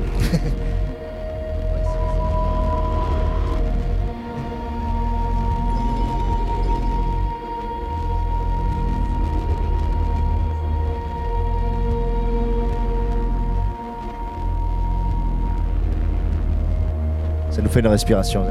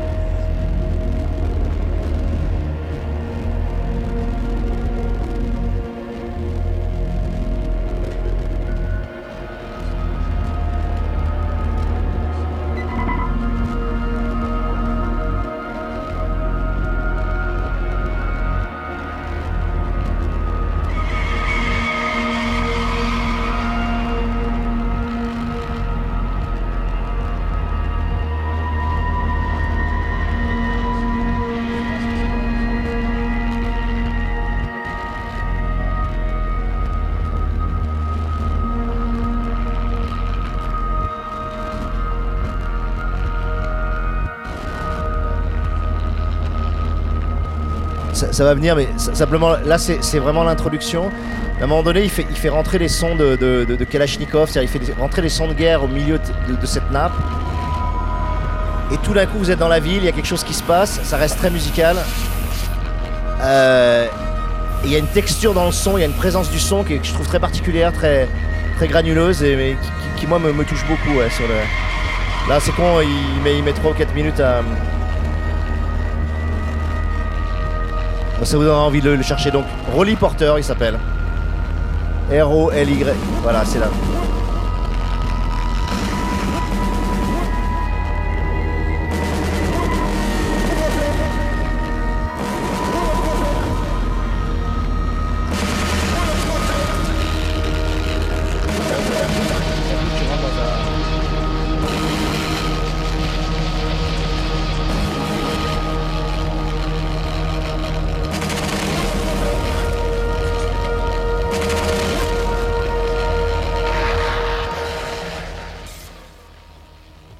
Ça rappelle la question de la résistance qui est, posée dans, l'intitulé euh, de, de cette conférence. Donc il y a, aussi euh, l'idée de, de l'underground comme enjeu politique, comme, endroit de, résistance, euh, comme, euh, une marge qui, euh, pourrait entretenir euh, cette, euh, résistance-là. Qu'est-ce que, qu'est-ce que ça vous évoque euh Bon là c'est un enjeu très très compliqué. Moi c'est vrai que j'ai toujours écrit sur euh, une littérature engagée euh, depuis depuis mon premier livre La zone du dehors qui est vraiment une charge massive contre les sociétés de, contrôle dans lesquelles on est rentré et qu'avait défini Deleuze et, Foucault très tôt. Euh, de montrer comment on n'est plus en régime disciplinaire mais on est en régime de, de trace et de contrôle et que, ce système prétendument très démocratique, très, souple, très insidieux nous, nous, aliène avec une puissance beaucoup plus forte que la discipline qui était très visible et dont on voyait les, points d'affrontement. Donc ça, ça a, été, vraiment mon entrée en littérature. euh, C'est fait, c'est fait pour des motifs euh, politiques euh, très explicites. C'était vraiment un, livre, justement, un, message. J'ai continué, moi, en tout cas, à suivre cette, voie. C'est-à-dire que j'ai du mal à écrire si, derrière, il n'y a pas un contenu politique fort qui me paraît être porté. Et je considère que l'art est consubstantiellement voilà, un, acte de résistance, d'autant plus dans un monde où la reproduction, la copie, la norme, la répétition du même est, une, constante. Donc le, le simple fait de poser euh, effectivement un texte ou, une musique réellement originale, réellement neuve, est, en soi une position de... Je pense est en soi une position de résistance. Après, on résiste dans un monde qui, euh, est très particulier, qui, aujourd'hui se caractérise par un, régime capitaliste euh, extrêmement englobant, euh, qui a une faculté de- de- d'endogénéiser tout ce que tout qu'on produit. Endogénéiser, ça veut dire que euh, ce qui est extérieur au capitalisme, qui s'oppose au capitalisme, est réabsorbé par le capitalisme, est métabolisé par le capitalisme et euh, est transformé en une source potentielle de, de profit. Donc l'underground aujourd'hui, on, le voit, c'est devenu l'argument marketing, c'est ce que disait très bien Ron. C'est que c'est même utilisé parfois pour vendre, pour vendre des disques ou, ou des livres. C'est-à-dire que le, ça, ça gêne absolument personne au niveau du capital, parce que ça va générer au contraire une stratégie de différenciation et donc du, profit. Donc l'extrême difficulté, c'est euh, c'est qu'aux époques, tu vois, dans les années 60-70, on pouvait parler d'une avant-garde, on pouvait parler d'un underground, c'est-à-dire qu'on pouvait se positionner en avant du mainstream, on pouvait se positionner sous le mainstream, on pouvait se positionner en surplomb du mainstream. Aujourd'hui, toutes ces positions qui sont marginales et topologiquement euh, extérieures, euh, soi-disant au système, sont extrêmement rapidement récupérées. Voilà. Dès, que- dès que, par exemple, quelqu'un produit un contenu politique intéressant, euh, original, pas trop connu, qui commence à faire bouger un peu le système, très rapidement, il va être amené euh, au-dessus de la surface, valorisé, vendu. Il va générer beaucoup de, beaucoup de profits, même pour les sociétés de disques ou les, ou les éditeurs. C'est ce que tu appelles le capitalisme comme recyclage. Ouais, c'est une capacité de récupération, de recyclage, mais qui est, qui est- si tu veux, il il l'avait, le capitalisme l'avait dès le début, mais je trouve qu'il l'a complètement optimisé. C'est-à-dire que la, vitesse avec laquelle les choses sont récupérées aujourd'hui, euh, la vitesse avec laquelle on transforme même des positions critiques ou même des positions euh, révolutionnaires en, en positions de spectacle, c'est-à-dire en, mise en scène de soi et en mise en scène euh, spectaculaire, et donc génératrice de, profit à terme, ça, fait peur. Voilà. Donc on, est, je trouve, sur des, enfin en tout cas pour moi, des questions extrêmement compliquées sur comment continuer à faire de la, de, de- la création qui, qui échappe à ces processus de, récupération et qui crée en tout cas des, des- des- des systèmes de réflexion euh, auprès des lecteurs qui fassent qu'on peut euh, quand même faire des pas de côté et qu'on peut. Moi, moi je, la seule métaphore que j'ai aujourd'hui, c'est que c'est plus de l'avant-garde de l'underground, c'est je, vois plutôt des taches de rouille ou des, ou des, ou des, ou des piquets de rouille au milieu d'une plaque lisse comme ça. Si on imagine le capitalisme comme une, comme une plaque lisse de, de- métal qui a la capacité donc à tout. euh, Parfois, on- arrive avec un peu de sel, avec euh, tout d'un coup à percer la plaque de, métal et, à créer des, sortes de, plaques de rouille comme ça qui commencent à ranger le système, qui commencent à ouvrir le système de l'intérieur. C'est-à-dire que la résistance est interstitielle. La résistance, elle se fait à l'intérieur même du système. Moi, je suis d'accord avec tous les philosophes contemporains qui disent qu'il n'y a pas d'extériorité, euh, malheureusement, au capitalisme aujourd'hui, en tout cas aujourd'hui. On est dans ce système, euh, on est bouffé par ce système, on est contre le capitalisme, et beaucoup de gens sont contre le capitalisme, mais comme je le dis, tout contre, on est tout contre le capitalisme tout le temps. Et du coup, euh, c'est la génération de- de- d'expériences interstitielles euh, au milieu même du système qui peut arriver à, débloquer les choses.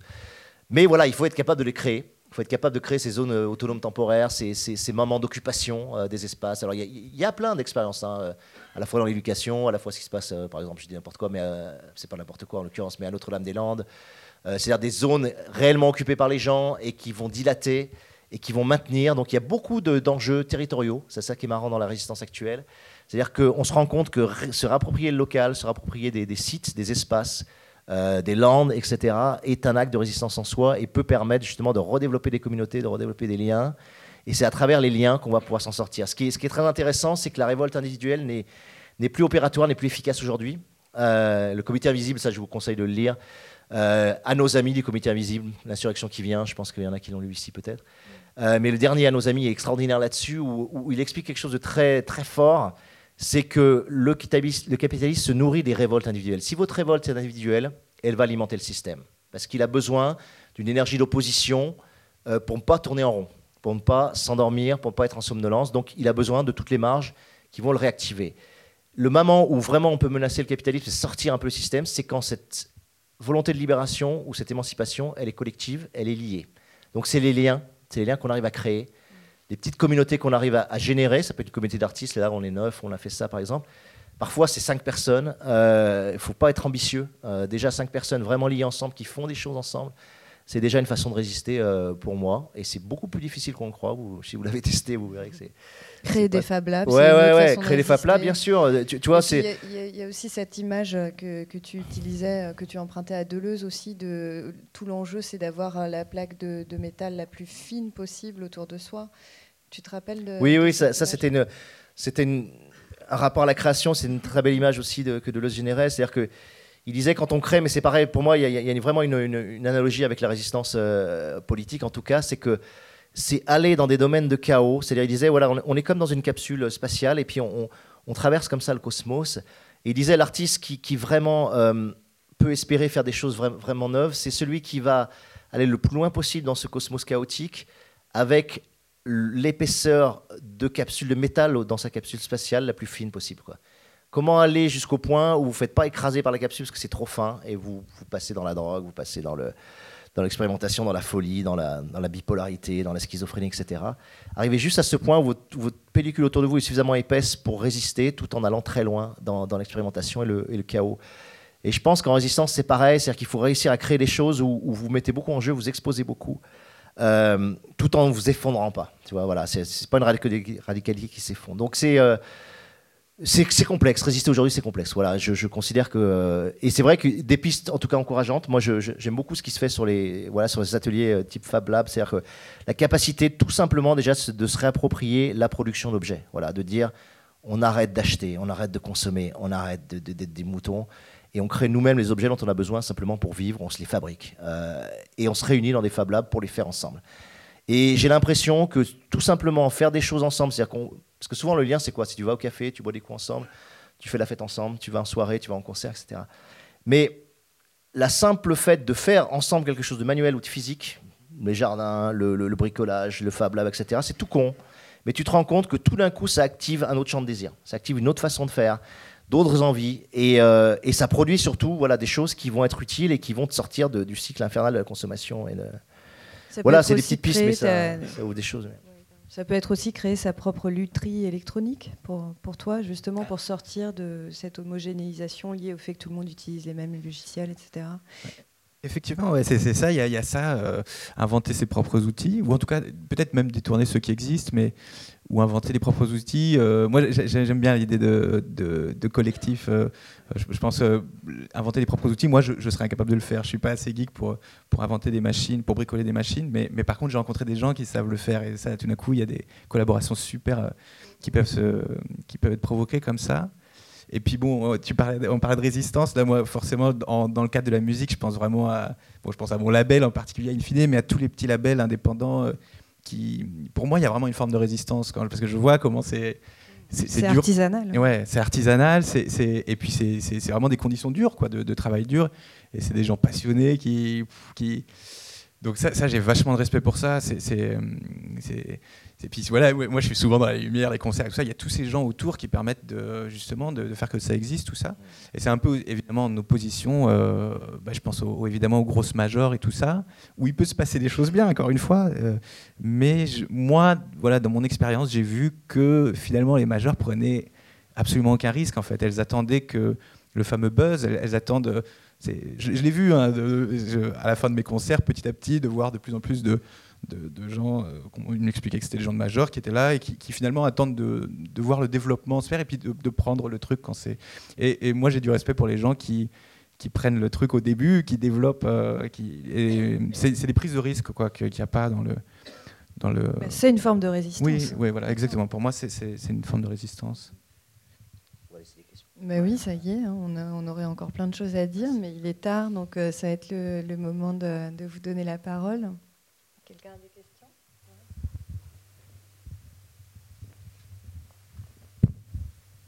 Bonsoir. Bonsoir. Euh, merci beaucoup à vous deux, déjà, personnellement, parce que vous m'avez fait beaucoup de bien à des moments de ma vie où j'avais besoin de ça, que ce soit par l'écriture ou par les oreilles. Et de vous avoir en face de moi tous les deux, au, comme ça au premier rang, et de vous avoir là, ça me fait quelque chose. Ouais, viens me faire un câlin. Alain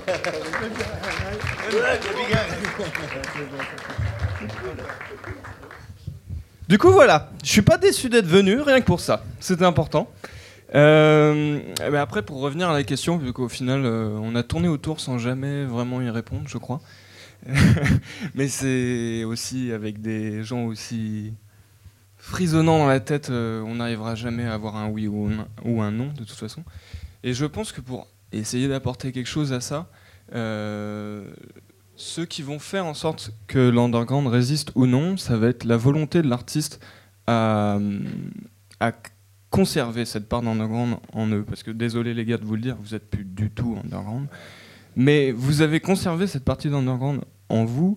Euh, Ron, par exemple, je sais que tu participes à de la bande-son, de vidéos très underground pour le coup, que tu médiatises un petit peu, mais justement tu viens apporter ta patte.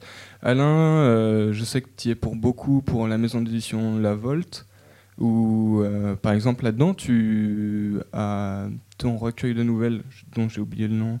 Aucun souvenir assez solide. ouais. Voilà, aucun souvenir assez solide. Euh, avant d'être publié dans une grande maison, maison d'édition, tu l'as publié là-dedans. Et là-dedans, justement, tu as exploré beaucoup euh, déjà ces jeux de typographie, ces jeux de...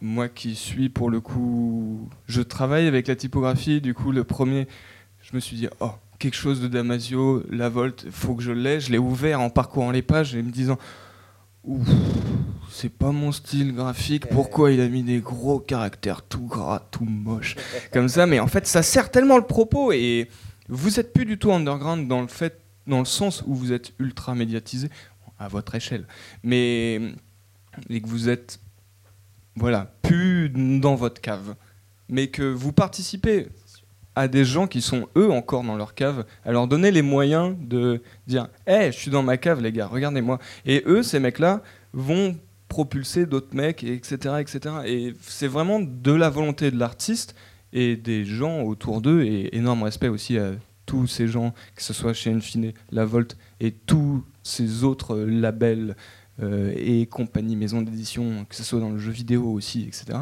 qui eux continuent à servir de tremplin. Tu disais les blogueurs, mais c'est aussi ceux qui permettent de, de créer et d'accompagner. Et ça va être vraiment cette volonté-là qui va perdurer ou pas. Et c'est vraiment là l'enjeu. Et je pense que ça peut que continuer à vivre du fait de la beauté. Et que tant qu'il y aura des gens comme nous, qui je pense sommes là parce que d'abord on vous aime en tant qu'artiste, après en tant que personne peut-être, mais du coup c'est vous qui nous avez regroupés autour du sujet parce qu'on m'aurait dit euh, l'underground rés- résistera-t-il? Pff, euh, Ouais, euh, je sais pas, Arte 4h du matin, mais juste vous étiez tous les deux, ça aurait pu parler des chatons, je serais venu. Du coup, Les lolcats. voilà, bah, je serais encore plus venu, peut-être. Mais il y aurait peut-être encore plus de monde. Mais tant qu'il y aura des amoureux de la création et des amoureux de, de- de la réception, au final, bah oui, euh, l'underground existera toujours et n'arrêtera jamais d'exister tant qu'il y aura cette volonté. Et il faut que cette volonté existe chez l'artiste et chez la personne qui va le recevoir. Et pour moi, ça existera toujours. Voilà. Merci. euh. Merci. ouais.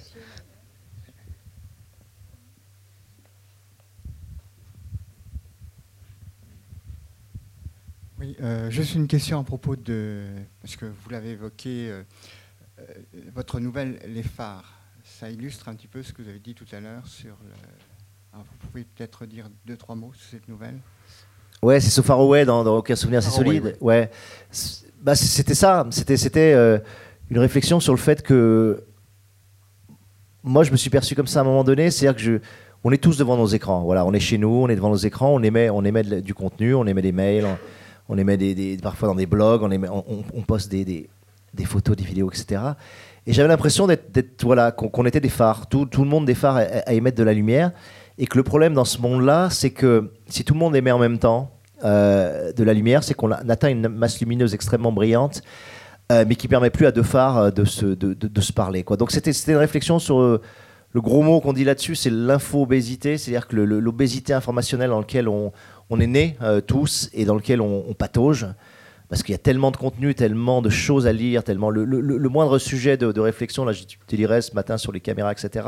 Si vous décidez d'étudier ce qui se passe sur les caméras, ou même l'histoire des caméras, ou les différentes caméras qui existent aujourd'hui, vous allez y passer des semaines et, sans absolument épuiser tout ce qui existe sur le web. Donc on est saturé comme ça dans une nappe lumineuse, et, j'avais essayé dans cette nouvelle de, de, de, faire sentir ça. Voilà, la science-fiction, c'est souvent cette... euh, on métaphorise quelque chose, c'est-à-dire qu'on part d'une idée qui est un concept, l'infobésité, et puis on essaie de le traduire dans, un- dans une matière qui est là, qui est la lumière, euh, et, qui est la surbrillance, quoi, qui, est la saturation lumineuse de la nappe dans laquelle on est tous. Quoi. Donc c'est euh, extrêmement difficile de s'orienter aujourd'hui vers, vers des... Tu vois, moi, je suis toujours frappé par des gens qui viennent me voir et qui me disent euh, il faut absolument que tu lises ça, ou il faut absolument que tu écoutes ça. Et j'ai toujours envie de lui dire à la personne qui me ça, je dis mais comment tu peux savoir que j'ai besoin de ça Moi-même je le sais pas quoi, tu vois? Comment tu peux savoir que j'ai besoin d'écouter ça ou de voir tel ou tel film tu vois? Et, c'est très difficile. Moi je suis comme vous tous, je pense, c'est que maintenant l'histoire du cinéma a 100 ans et il y a des, des centaines de films extraordinaires que j'ai pas vus et je sais pas lequel j'ai vraiment besoin de voir aujourd'hui pour ne serait-ce que pour m'aider à créer, à mieux vivre, à être plus intense, etc. Et, cette, cette perturbation, cette errance dans, dans l'océan de l'information, c'est quelque chose qui me, euh, ouais, qui m'angoisse, qui me fait flipper et qui a donné cette nouvelle. Voilà, c'était, c'était euh, une tentative de le transcrire par la lumière, en fait. Euh, mais je sais pas la solution du tout. hein. Oui, avec les Marée marées d'asphalte. Ouais, ouais. Mais c'était, une- tu vois, c'était pareil. C'était une sorte d'opposition, une, une perception de la ville comme un espace où, euh, où finalement tu n'arrives pas à être relié. C'est-à-dire, il n'y a, y a a plus de continuum, il y a des coupures urbaines partout. Chacun est isolé dans son anonymat, tu vois, typiquement le métro, etc. Donc chacun dans son phare, même quand tu es dans un métro, pour moi, c'est un ensemble de phares, quoi, tu vois, ou un ensemble de technococons dans lesquels les gens sont, tu vois, sont sous leur casque, tu vois, euh, sont pliés sur leur, sur leur smartphone, sur leur, leur console de jeu, ou sur l'ordinateur, ou sur leur livre. Il y a même une position fétale très, très, très nette dans les gens où on se protège comme ça euh, physiquement et, et on arrondit le cocon pour surtout pas être en communication avec qui que ce soit, tu vois. Et cette logique de phare isolé, voilà, euh, au milieu d'un océan d'asphalte qui reconstruit la ville en permanence, euh, euh, avec une matière très noire, très très sombre, qui est, qui est cet asphalte. Donc je sais pas, il y avait une opposition comme ça poétique et viscérale que je voulais mettre en place. Tu vois. Après, c'est des choses qui sont pas construites intellectuellement à ces moments-là, mais qui sont plus des, correspondances physiologiques, tu vois, que tu peux mettre en face de la lumière. voilà, c'était ça un peu cette nouvelle. C'est des expériences, hein, voilà, c'est des tentatives aussi. De rendre vivant et, et- et sensible ça, quoi, en espérant que les gens le, le perçoivent ou le, ou le ressentent en le lisant. Quoi. Bonsoir. Bonsoir. Euh, euh, alors déjà, merci beaucoup à tous les trois pour cette rencontre. C'était cool. Euh, alors rapidement, je me présente, je m'appelle Claire, je travaille dans les jeux vidéo et euh, si je prends la parole aujourd'hui, enfin ce soir, c'est parce que euh, je me pose toujours une question dans le, le processus créatif et je serais curieuse d'avoir un peu votre avis là-dessus, peut-être plus pour Alain pour le coup que pour toi Ron. C'est par rapport à l'importance et la quasi-inexistence des personnages féminins dans la plupart des médias. Euh, c'est une question que forcément je me pose en tant que personne euh, qui va participer à un projet, et aussi parce que bah, je suis une femme et que tous mes héros sont masculins, et quelque part ça m'embête. Et du coup, j'étais un peu curieuse de savoir, enfin, dès que je peux euh, ouvrir ma gueule là-dessus, je pose des questions aux, artistes que j'aime beaucoup. Je serais curieuse de savoir où est-ce que vous en êtes par rapport à ça, et notamment par exemple la zone du Dor que j'apprécie beaucoup dans le Bosquet. Bah, n'y a pas une meuf et c'est chiant. Euh, et enfin voilà, que- où est-ce que vous en êtes et, et pourquoi pas euh, Ouais, c'est- c'est c'est- c'est une vraie grosse réflexion pour moi parce que moi, je, je- voilà, je viens. Il faut savoir d'où on vient, quoi. Tu vois, moi, je viens d'un, voilà, d'une famille où mon père est, voilà, faut, faut le dire simplement, euh, euh, était, était un macho, quoi, et continue d'ailleurs, je pense, à, l'être. En tout cas, avait une position sur ces, sur ces choses-là qui était. Donc, je pars de très loin. Tu vois, je pars de très loin. La zone du dehors, moi, quand je relis, ça me fait marrer parce que. Voilà, le personnage féminin qui est boule de chat dans, la zone, c'est un fantasme de, jeune homme, quoi, tu vois, qui a 22 ans et qui euh, qui sait pas ce qu'est une femme. Je sais toujours pas, mais euh, mais là, à l'époque encore moins, tu vois. Et, euh, et du coup, je, voilà, j'ai défini un personnage à partir de mon extrapolation, tu vois. euh. Donc tu fais ce que tu peux. Déjà, quand tu portes un personnage, il faut savoir en littérature, si tu prétends le porter, notamment en polyphonie comme je le fais, il faut que tu te sentes capable de rentrer dans un personnage féminin et, de dire des choses qui, qui sont justes, qui sont pertinentes ou qui, qui paraissent exprimer une sensibilité féminine. Je pense que que j'ai réussi à le faire dans la, dans la Horde, tu vois, sur le personnage de Roshi et d'Aoi, mais, mais pas du tout dans la, dans la zone. Après, sur le jeu vidéo, c'est un enjeu très fort. Nous, nous bon, tu le sais, on a, j'ai créé une boîte de, avec quatre autres personnes, on a cofondé une boîte de jeux vidéo qui s'appelle Lontnode. Notre premier jeu, on- voilà, on a un personnage féminin comme personnage principal, ce qui nous a valu euh, pas mal de questions. Et le deuxième, la, Life is Strange, et il y a carrément deux personnages féminins qui sont. euh, bon, été une volonté consciente, voulue, revendiquée, en tout cas de mon côté. Après, c'est marrant parce que le directeur créatif, des fois, veut pas, veut pas l'assumer euh, aussi directement. Mais c'était clairement, tu vois, en tout cas de la part du directeur artistique, créatif et narratif, puisque c'était moi dans le narratif, euh, on voulait sortir de ça. Voilà. Je pense que le média jeu vidéo est le média le plus en retard sur le sur le sur l'aspect politique du, sexisme. Voilà, c'est un médium qui est catastrophiquement encore euh, arriéré, tu vois. Euh, à la fois dans les blogs, dans les, critiques, dans le, et dans les industries elles-mêmes. Parce que nous, je peux te dire, dans la boîte, on est 80, il y a peut-être, euh, aujourd'hui, il y avoir 3, 4 filles, tu vois, un maximum. Quoi. Donc, euh, c'est un média jeune, et c'est un média qui est euh, complètement à la remorque euh, sur ces enjeux-là. Tu vois. Autant tu vas dans le milieu du cinéma, tu vois, moi je côtoie un peu le milieu du ciné par le CNC, etc. Tu vas euh, dans le milieu littéraire, il n'y a plus ces problèmes-là. Enfin, tu vois, je, considère que euh, l'égalité de fait, elle est, en tout cas, elle est, elle est consciente, elle est revendiquée. Y a, y a- je sens pas ces problèmes de plafond de verre. De, En jeu vidéo, on est loin du compte. Voilà. Donc bravo de bosser dans le jeu vidéo parce que a du boulot à faire et si tu veux te battre, il y a, de quoi faire. parce que c'est vraiment, euh, vraiment un domaine qui, ouais, ouais, qui, est immature, qui est immature tout simplement sur ces enjeux-là. Tu vois, qui, a 30 ans de retard, 20 ans de retard, je sais pas. Donc euh, oui, tu as raison de le soulever. C'est- Mais tu as suivi tout ce qui a été fait, enfin, les insultes dans le jeu vidéo, les insultes sexistes, enfin, c'est hallucinant quand même. hein. Mais est-ce que justement dans la création d'un personnage, le genre importe en tant- enfin, autant que ça? Puisque euh, je pense par exemple à. hum, euh, après je libère le micro. Ouais. euh, euh, Hélène Ripley dans Alien, à la base Ouais. elle a été créée comme euh, étant un personnage masculin et au final ils ont, ils ont pris une, une femme et le personnage fonctionne juste bien et il, elle est pas. C'est pas un personnage qui a besoin d'être féminine. Non, mais je suis d'accord avec toi. Enfin, moi, personnellement, si tu veux, je, tu vois, dans ma construction de personnage, parfois, je bascule un personnage de masculin féminin ou réciproquement. Ça change des choses. C'est pas vrai que ça change pas des choses, mais, mais avant tout, c'est des êtres humains. Voilà. C'est des êtres humains. Après, euh, le fait qu'ils aient tel ou tel sexe, pour moi, n'est pas décisif. Et c'est comme dans les rapports humains, c'est pas décisif que ce soit une femme ou un homme. Ce qui compte, c'est quel est l'être humain j'ai en face de moi, son niveau d'intelligence, son niveau de, voilà, de perception, sa chaleur humaine, son, son, son, son, niveau de lien, son, sa bienveillance, etc. Toutes ces qualités-là, euh, voilà, sont ni féminines ni masculines. Et du coup, de dire, voilà, quand on met un personnage féminin ou masculin, c'est plus un effet d'affichage. Par contre, c'est un choix politique, tu vois. Je trouve que c'est un choix politique important de dire, nous, on a eu des gros problèmes, par exemple, sur The Life is Strange, on peut le dire maintenant. Il y a beaucoup de boîtes de jeux vidéo qui ne voulaient pas qu'on porte le jeu avec deux personnages féminins, tu vois. Et qui disaient, mais pourquoi vous changez pas, vous mettez pas simplement un mec à la place du personnage féminin, le, le public. Alors, en plus, le public de joueurs maintenant est moite-moite, à peu près euh, homme-femme, hein, ce qu'on sait pas. euh. À part sur les FPS, certains jeux, mais et, et du coup, on l'a maintenu, on a dû se battre, et on a eu des éditeurs intelligents à un moment donné qu'on dit, euh, Square Enix a dit, euh, ok, on y va, et, et, et a pas du tout remis en question ce choix, parce que simplement ils se sont dit, ça pourrait être un homme, ça pourrait être une femme, peu importe, vous avez fait ce choix d'une femme, très bien, portez-le, quoi, tu vois. Et ça avait un sens dans l'histoire parce que c'est un jeu sur la perte de l'innocence, quoi, tu vois. Et c'est vrai que ça avait plus de poids en termes d'empathie avec le personnage, à mon sens. Ça prenait plus de sens cette perte de l'innocence que sur un personnage masculin. Et en ce sens-là, c'était plus intéressant de le porter dans le. dans- Donc, c'était pas complètement gratuit de mettre un personnage féminin là.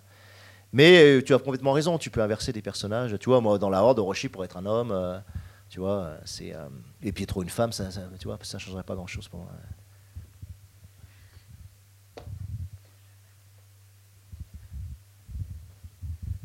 Je voudrais que vous reveniez, vous avez évoqué l'évolution de votre style, et en particulier tout le travail que vous faites sur l'écriture. Est-ce que le fait de faire appel à d'autres médias vous détourne pas un peu de ce travail-là? Et c'est vrai que dans la lecture de vos livres, il y, a, une grande évolution. Maintenant, vous dites que vous vous relâchez plus, que vous avez un style qui, est, qui va être plus euh, moins technique, si je j'ai pu comprendre. Est-ce que c'est ça le- J'ai beaucoup, de mal à avoir du recul là-dessus. C'est-à-dire qu'effectivement, à partir du moment où j'ai, eu mes. En fait, c'est, mes enfants hein, qui, ont, qui ont fait changer aussi mon, mon mode de vie et, et d'écriture. C'est-à-dire que moi, j'avais un mode d'écriture où j'étais en immersion pendant trois ans. Quoi. Tu vois, la- la- la- typiquement, la Horde, euh, voilà, c'est le célibat absolu, c'est monacal, complet. Et je, je suis trois ans seul en Corse avec des retours une semaine par, par mois. Mais euh, je suis sur une pratique immersive, solitaire, très, très, très nietzschéenne, très, euh, très ascétique euh, aussi. Euh, à partir du moment où j'ai eu mes filles, je me suis ouvert à la scénarisation. Tu vois, j'ai fait du jeu vidéo, j'ai fait des scénarios, j'ai fait des scénarios de séries télé qui n'ont pas débouché, mais, mais voilà, j'ai scénarisé. J'ai fait du long métrage, euh, j'ai fait de la création radiophonique, donc j'ai énormément élargi ma palette. Tu vois, j'ai même fait du théâtre. euh, donc j'ai essayé différents types d'écriture sur différents médiums. Effectivement, donc forcément, ça a influencé, je pense, ça influence ce que je fais aujourd'hui. Mais pas tant que ça, et j'arrive pas trop à le mesurer. Le seule chose que j'arrive à mesurer, c'est que l'écriture sonore, c'est-à-dire l'écriture dans un cadre voix, texte, son, comme je le fais là avec, avec Florian Pochon euh, sur Phonophore, il me semble que ça m'influence sur un, style qui est beaucoup plus pointilliste. C'est-à-dire que en écriture sonore, tu écris de façon euh, par éclat. Tu écris par fragments, tu écris par éclat.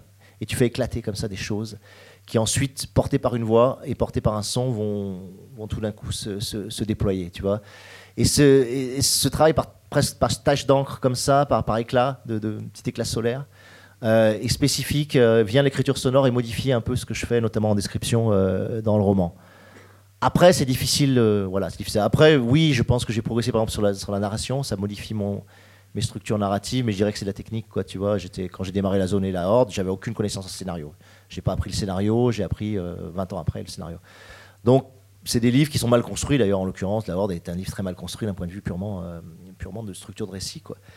Mais on s'en fout, tu vois, on s'en fout parce que si tu mets de l'intensité dans chaque paragraphe, euh, que ton récit soit mal construit, c'est pas très grave, quoi.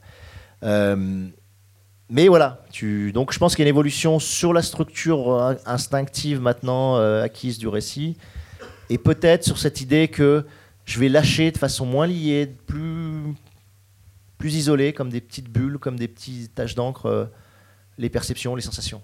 J'ai moins besoin de lier les sensations entre elles, je fais plus confiance au lecteur là-dessus. C'est-à-dire je, vais lui lâcher la sensation et je, vais- avoir confiance dans sa capacité à lui à relier les, segments. Voilà. Alors que dans la zone, typiquement, tout est constamment euh, dans un continuum, tout est chaîné. C'est un livre entièrement chaîné. C'est-à-dire que voilà, tu as, vraiment une chaîne et puis tu as, des cadenas entre chaque chaîne et je laisse aucun espace. euh, et je pense que c'est un livre un peu étouffant pour ça, tu vois, qui a une force liée à ce chaînage, mais qui est aussi très étouffant. Bonsoir à tous les deux. Déjà, merci beaucoup d'être euh, d'être là à la Gaieté Lyrique. Enfin, tous les deux, cette rencontre euh, avec tout le monde, enfin, c'est une super initiative. Euh, on Merci, a... Meryl.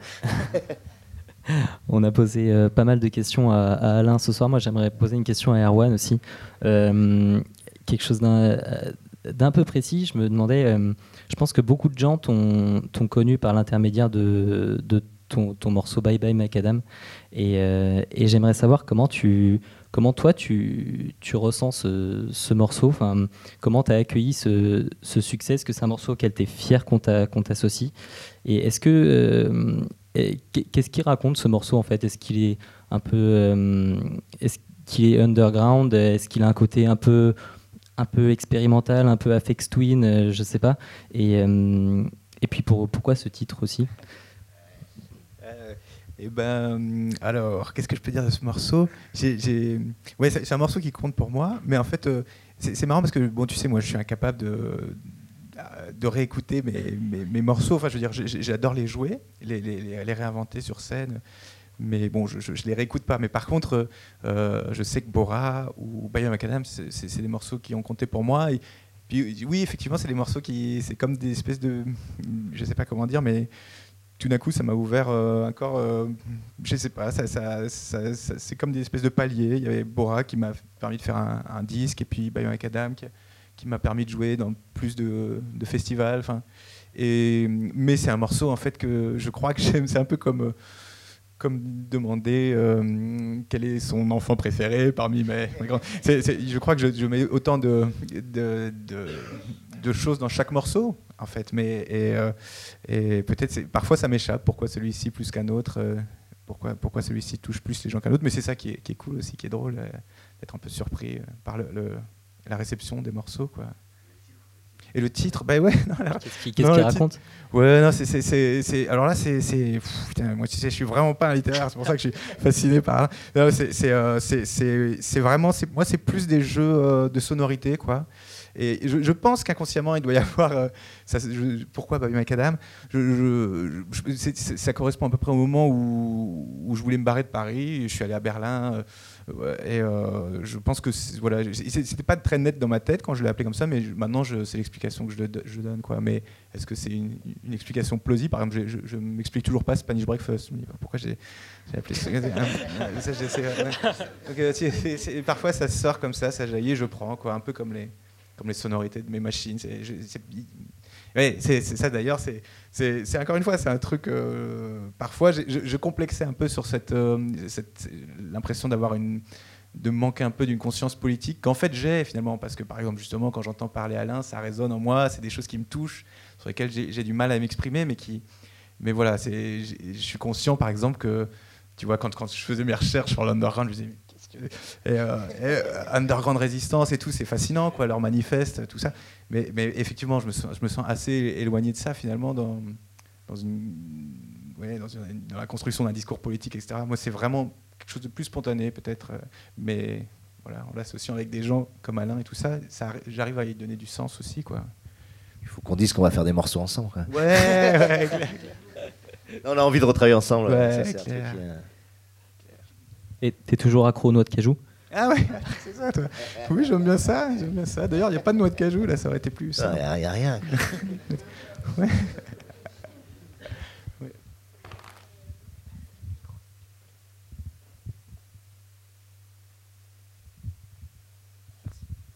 Euh, bonjour à vous deux. Euh, je voulais juste euh, évoquer le fait que vos deux styles, narratifs ou musicaux, musical, sont très cinématographiques, euh, de mon point de vue en tout cas. Euh, pour exemple, La Horde du Contrevent, la première fois que je l'ai lu, euh, je l'ai lu avec ta musique en bande originale. Je sais qu'il y a une bande originale officielle de, de, La Horde, mais c'est vrai que je trouve que ça colle très bien. Et donc, plus spécifiquement, une question pour toi, Erwan. donc, à chaque fois que j'écoute tes musiques, c'est effectivement très narratif, euh, très narratif, très cinématographique. Euh, tu as fait des études de cinéma. Je pense que c'est une question qui t'a déjà été posée. Mais euh, est-ce que tu as des projets liés justement à ce média-là, à ce média-là, cinéma Ouais, j'ai pas de projet personnel. Enfin, ou si j'en ai, ils sont vraiment très loin au fond de ma tête et peut-être qu'ils ils sortiront un jour euh, quand j'aurai une longue barbe et que j'en aurai, marre de tourner ou je sais pas. Pour l'instant, j'ai des projets en cinéma, mais en collaboration justement. Et ça, j'adore. Quoi. Je bossais euh, dans le cadre d'un, projet de film où tout d'un coup, euh, ça c'est, une aventure qui me plaît bien, où on, perd un peu en liberté parce que tout d'un coup, il faut quand même faire quelque chose qui qui, enfin, qui, qui, plaît au réalisateur évidemment, qui a un sens dans le film, etc. Donc on peut pas faire ce qu'on veut. Mais c'est un exercice que j'aime beaucoup parce que ça, ça t'oblige à aller sur des territoires que, sur lesquels tu n'irais pas forcément tout seul. Quoi, et, qui pourtant, enfin, c'est comme si ça me révélait des choses à moi-même. Je me souviens qu'à un moment, je faisais de la musique plutôt, je sais pas pourquoi, peut-être que j'étais de bonne humeur, mais gentillette, guirette, colorée. Et tout d'un coup, j'ai dû faire une musique pour un film très noir et suis allé chercher des trucs en, moi et c'était c'était pas facile, mais c'était super intéressant. Et, et j'ai l'impression que ça a même une répercussion sur mes productions personnelles après pendant quelques temps. Et donc ça peut être intéressant, quoi. Puis ouais, la femme à cordes et la bête aussi qui était euh, qui était un film euh, d'animation pour adultes, quoi, euh, trash, porno et, et glauque.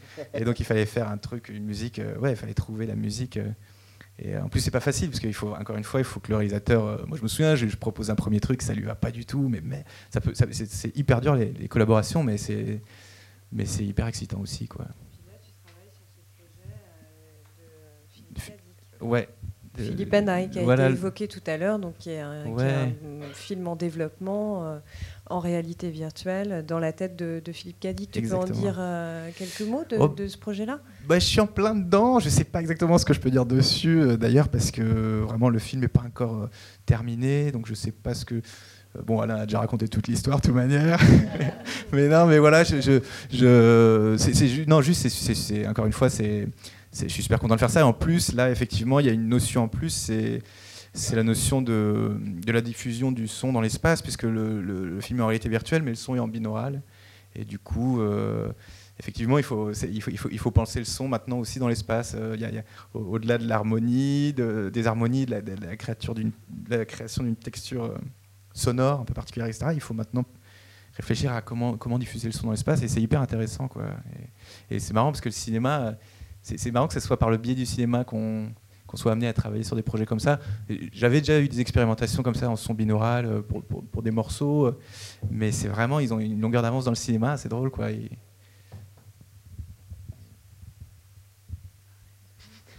oui, pardon. pardon. Après, ça, enfin, ensemble. ça existe aussi euh, dans.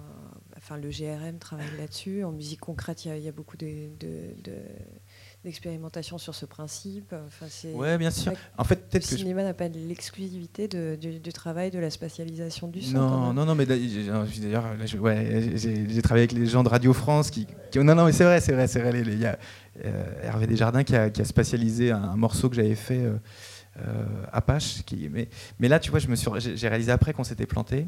Parce qu'en fait, ce qui, ce qui, a- ce qui s'est passé, c'est que moi, j'avais conçu mon morceau euh, avec un mix traditionnel en stéréo, comme ça, sans penser justement à cette, euh, diffusion du, son. Et c'est après lui qui a récupéré le mix et qui l'a spatialisé. Et c'est là que j'ai réalisé qu'en fait, ça devait être dès le processus de création qu'il fallait penser à, la dimension que, du son dans l'espace et tout ça. Et voilà, donc c'est plus en tant que, oui, que, que là, tout d'un coup, euh, justement, avec un scénario, il- avec, euh, il faut, justement, là, là, par exemple, je suis, je suis censé euh, faire composer une musique sur une scène de la, mort d'un personnage, quoi. C'est super dur. Et comment illustrer la, mort, c'est vraiment, c'est carrément un, plan tout noir, quoi. Il n'y a plus que le son, plus que la musique, c'est une grosse pression. Et, puis voilà, et au- au-delà de ça, du coup, tout d'un coup, dans le scénario, il faut, prendre en compte, euh, oui, le, dans le, scénario par rapport à la du son. Enfin, c'est intéressant. Le personnage en question, c'est Philippe Cadic. Oui. Oui, oui, oui, oui. La mort- le son de la mort de Philippe Cadic. Qu'est-ce que ça peut être? Putain, mais je suis dessus là. c'est- Ouais, ouais, ouais. Il y a d'autres questions? J'ai j'ai capturé le micro. En fait, ouais, je, prends la dernière question et donc je fais la, petite publicité maintenant du coup. Après la conférence, on est tous conviés au vernissage de l'exposition Keyblind. Ils ont travaillé avec huit studios de design graphique de huit pays européens pour répondre à la question de 2025. Donc euh, juste après, c'est le vernissage, le bar est ouvert. Et donc, je vous invite à échanger sur la conférence ou même à juste boire des coups. Euh, Là-bas, juste après la conférence, je pense que tout le monde a bien besoin d'un petit verre. Donc, je passe. Où est, où est le, le- le- Donc, je vais passer de l'autre côté.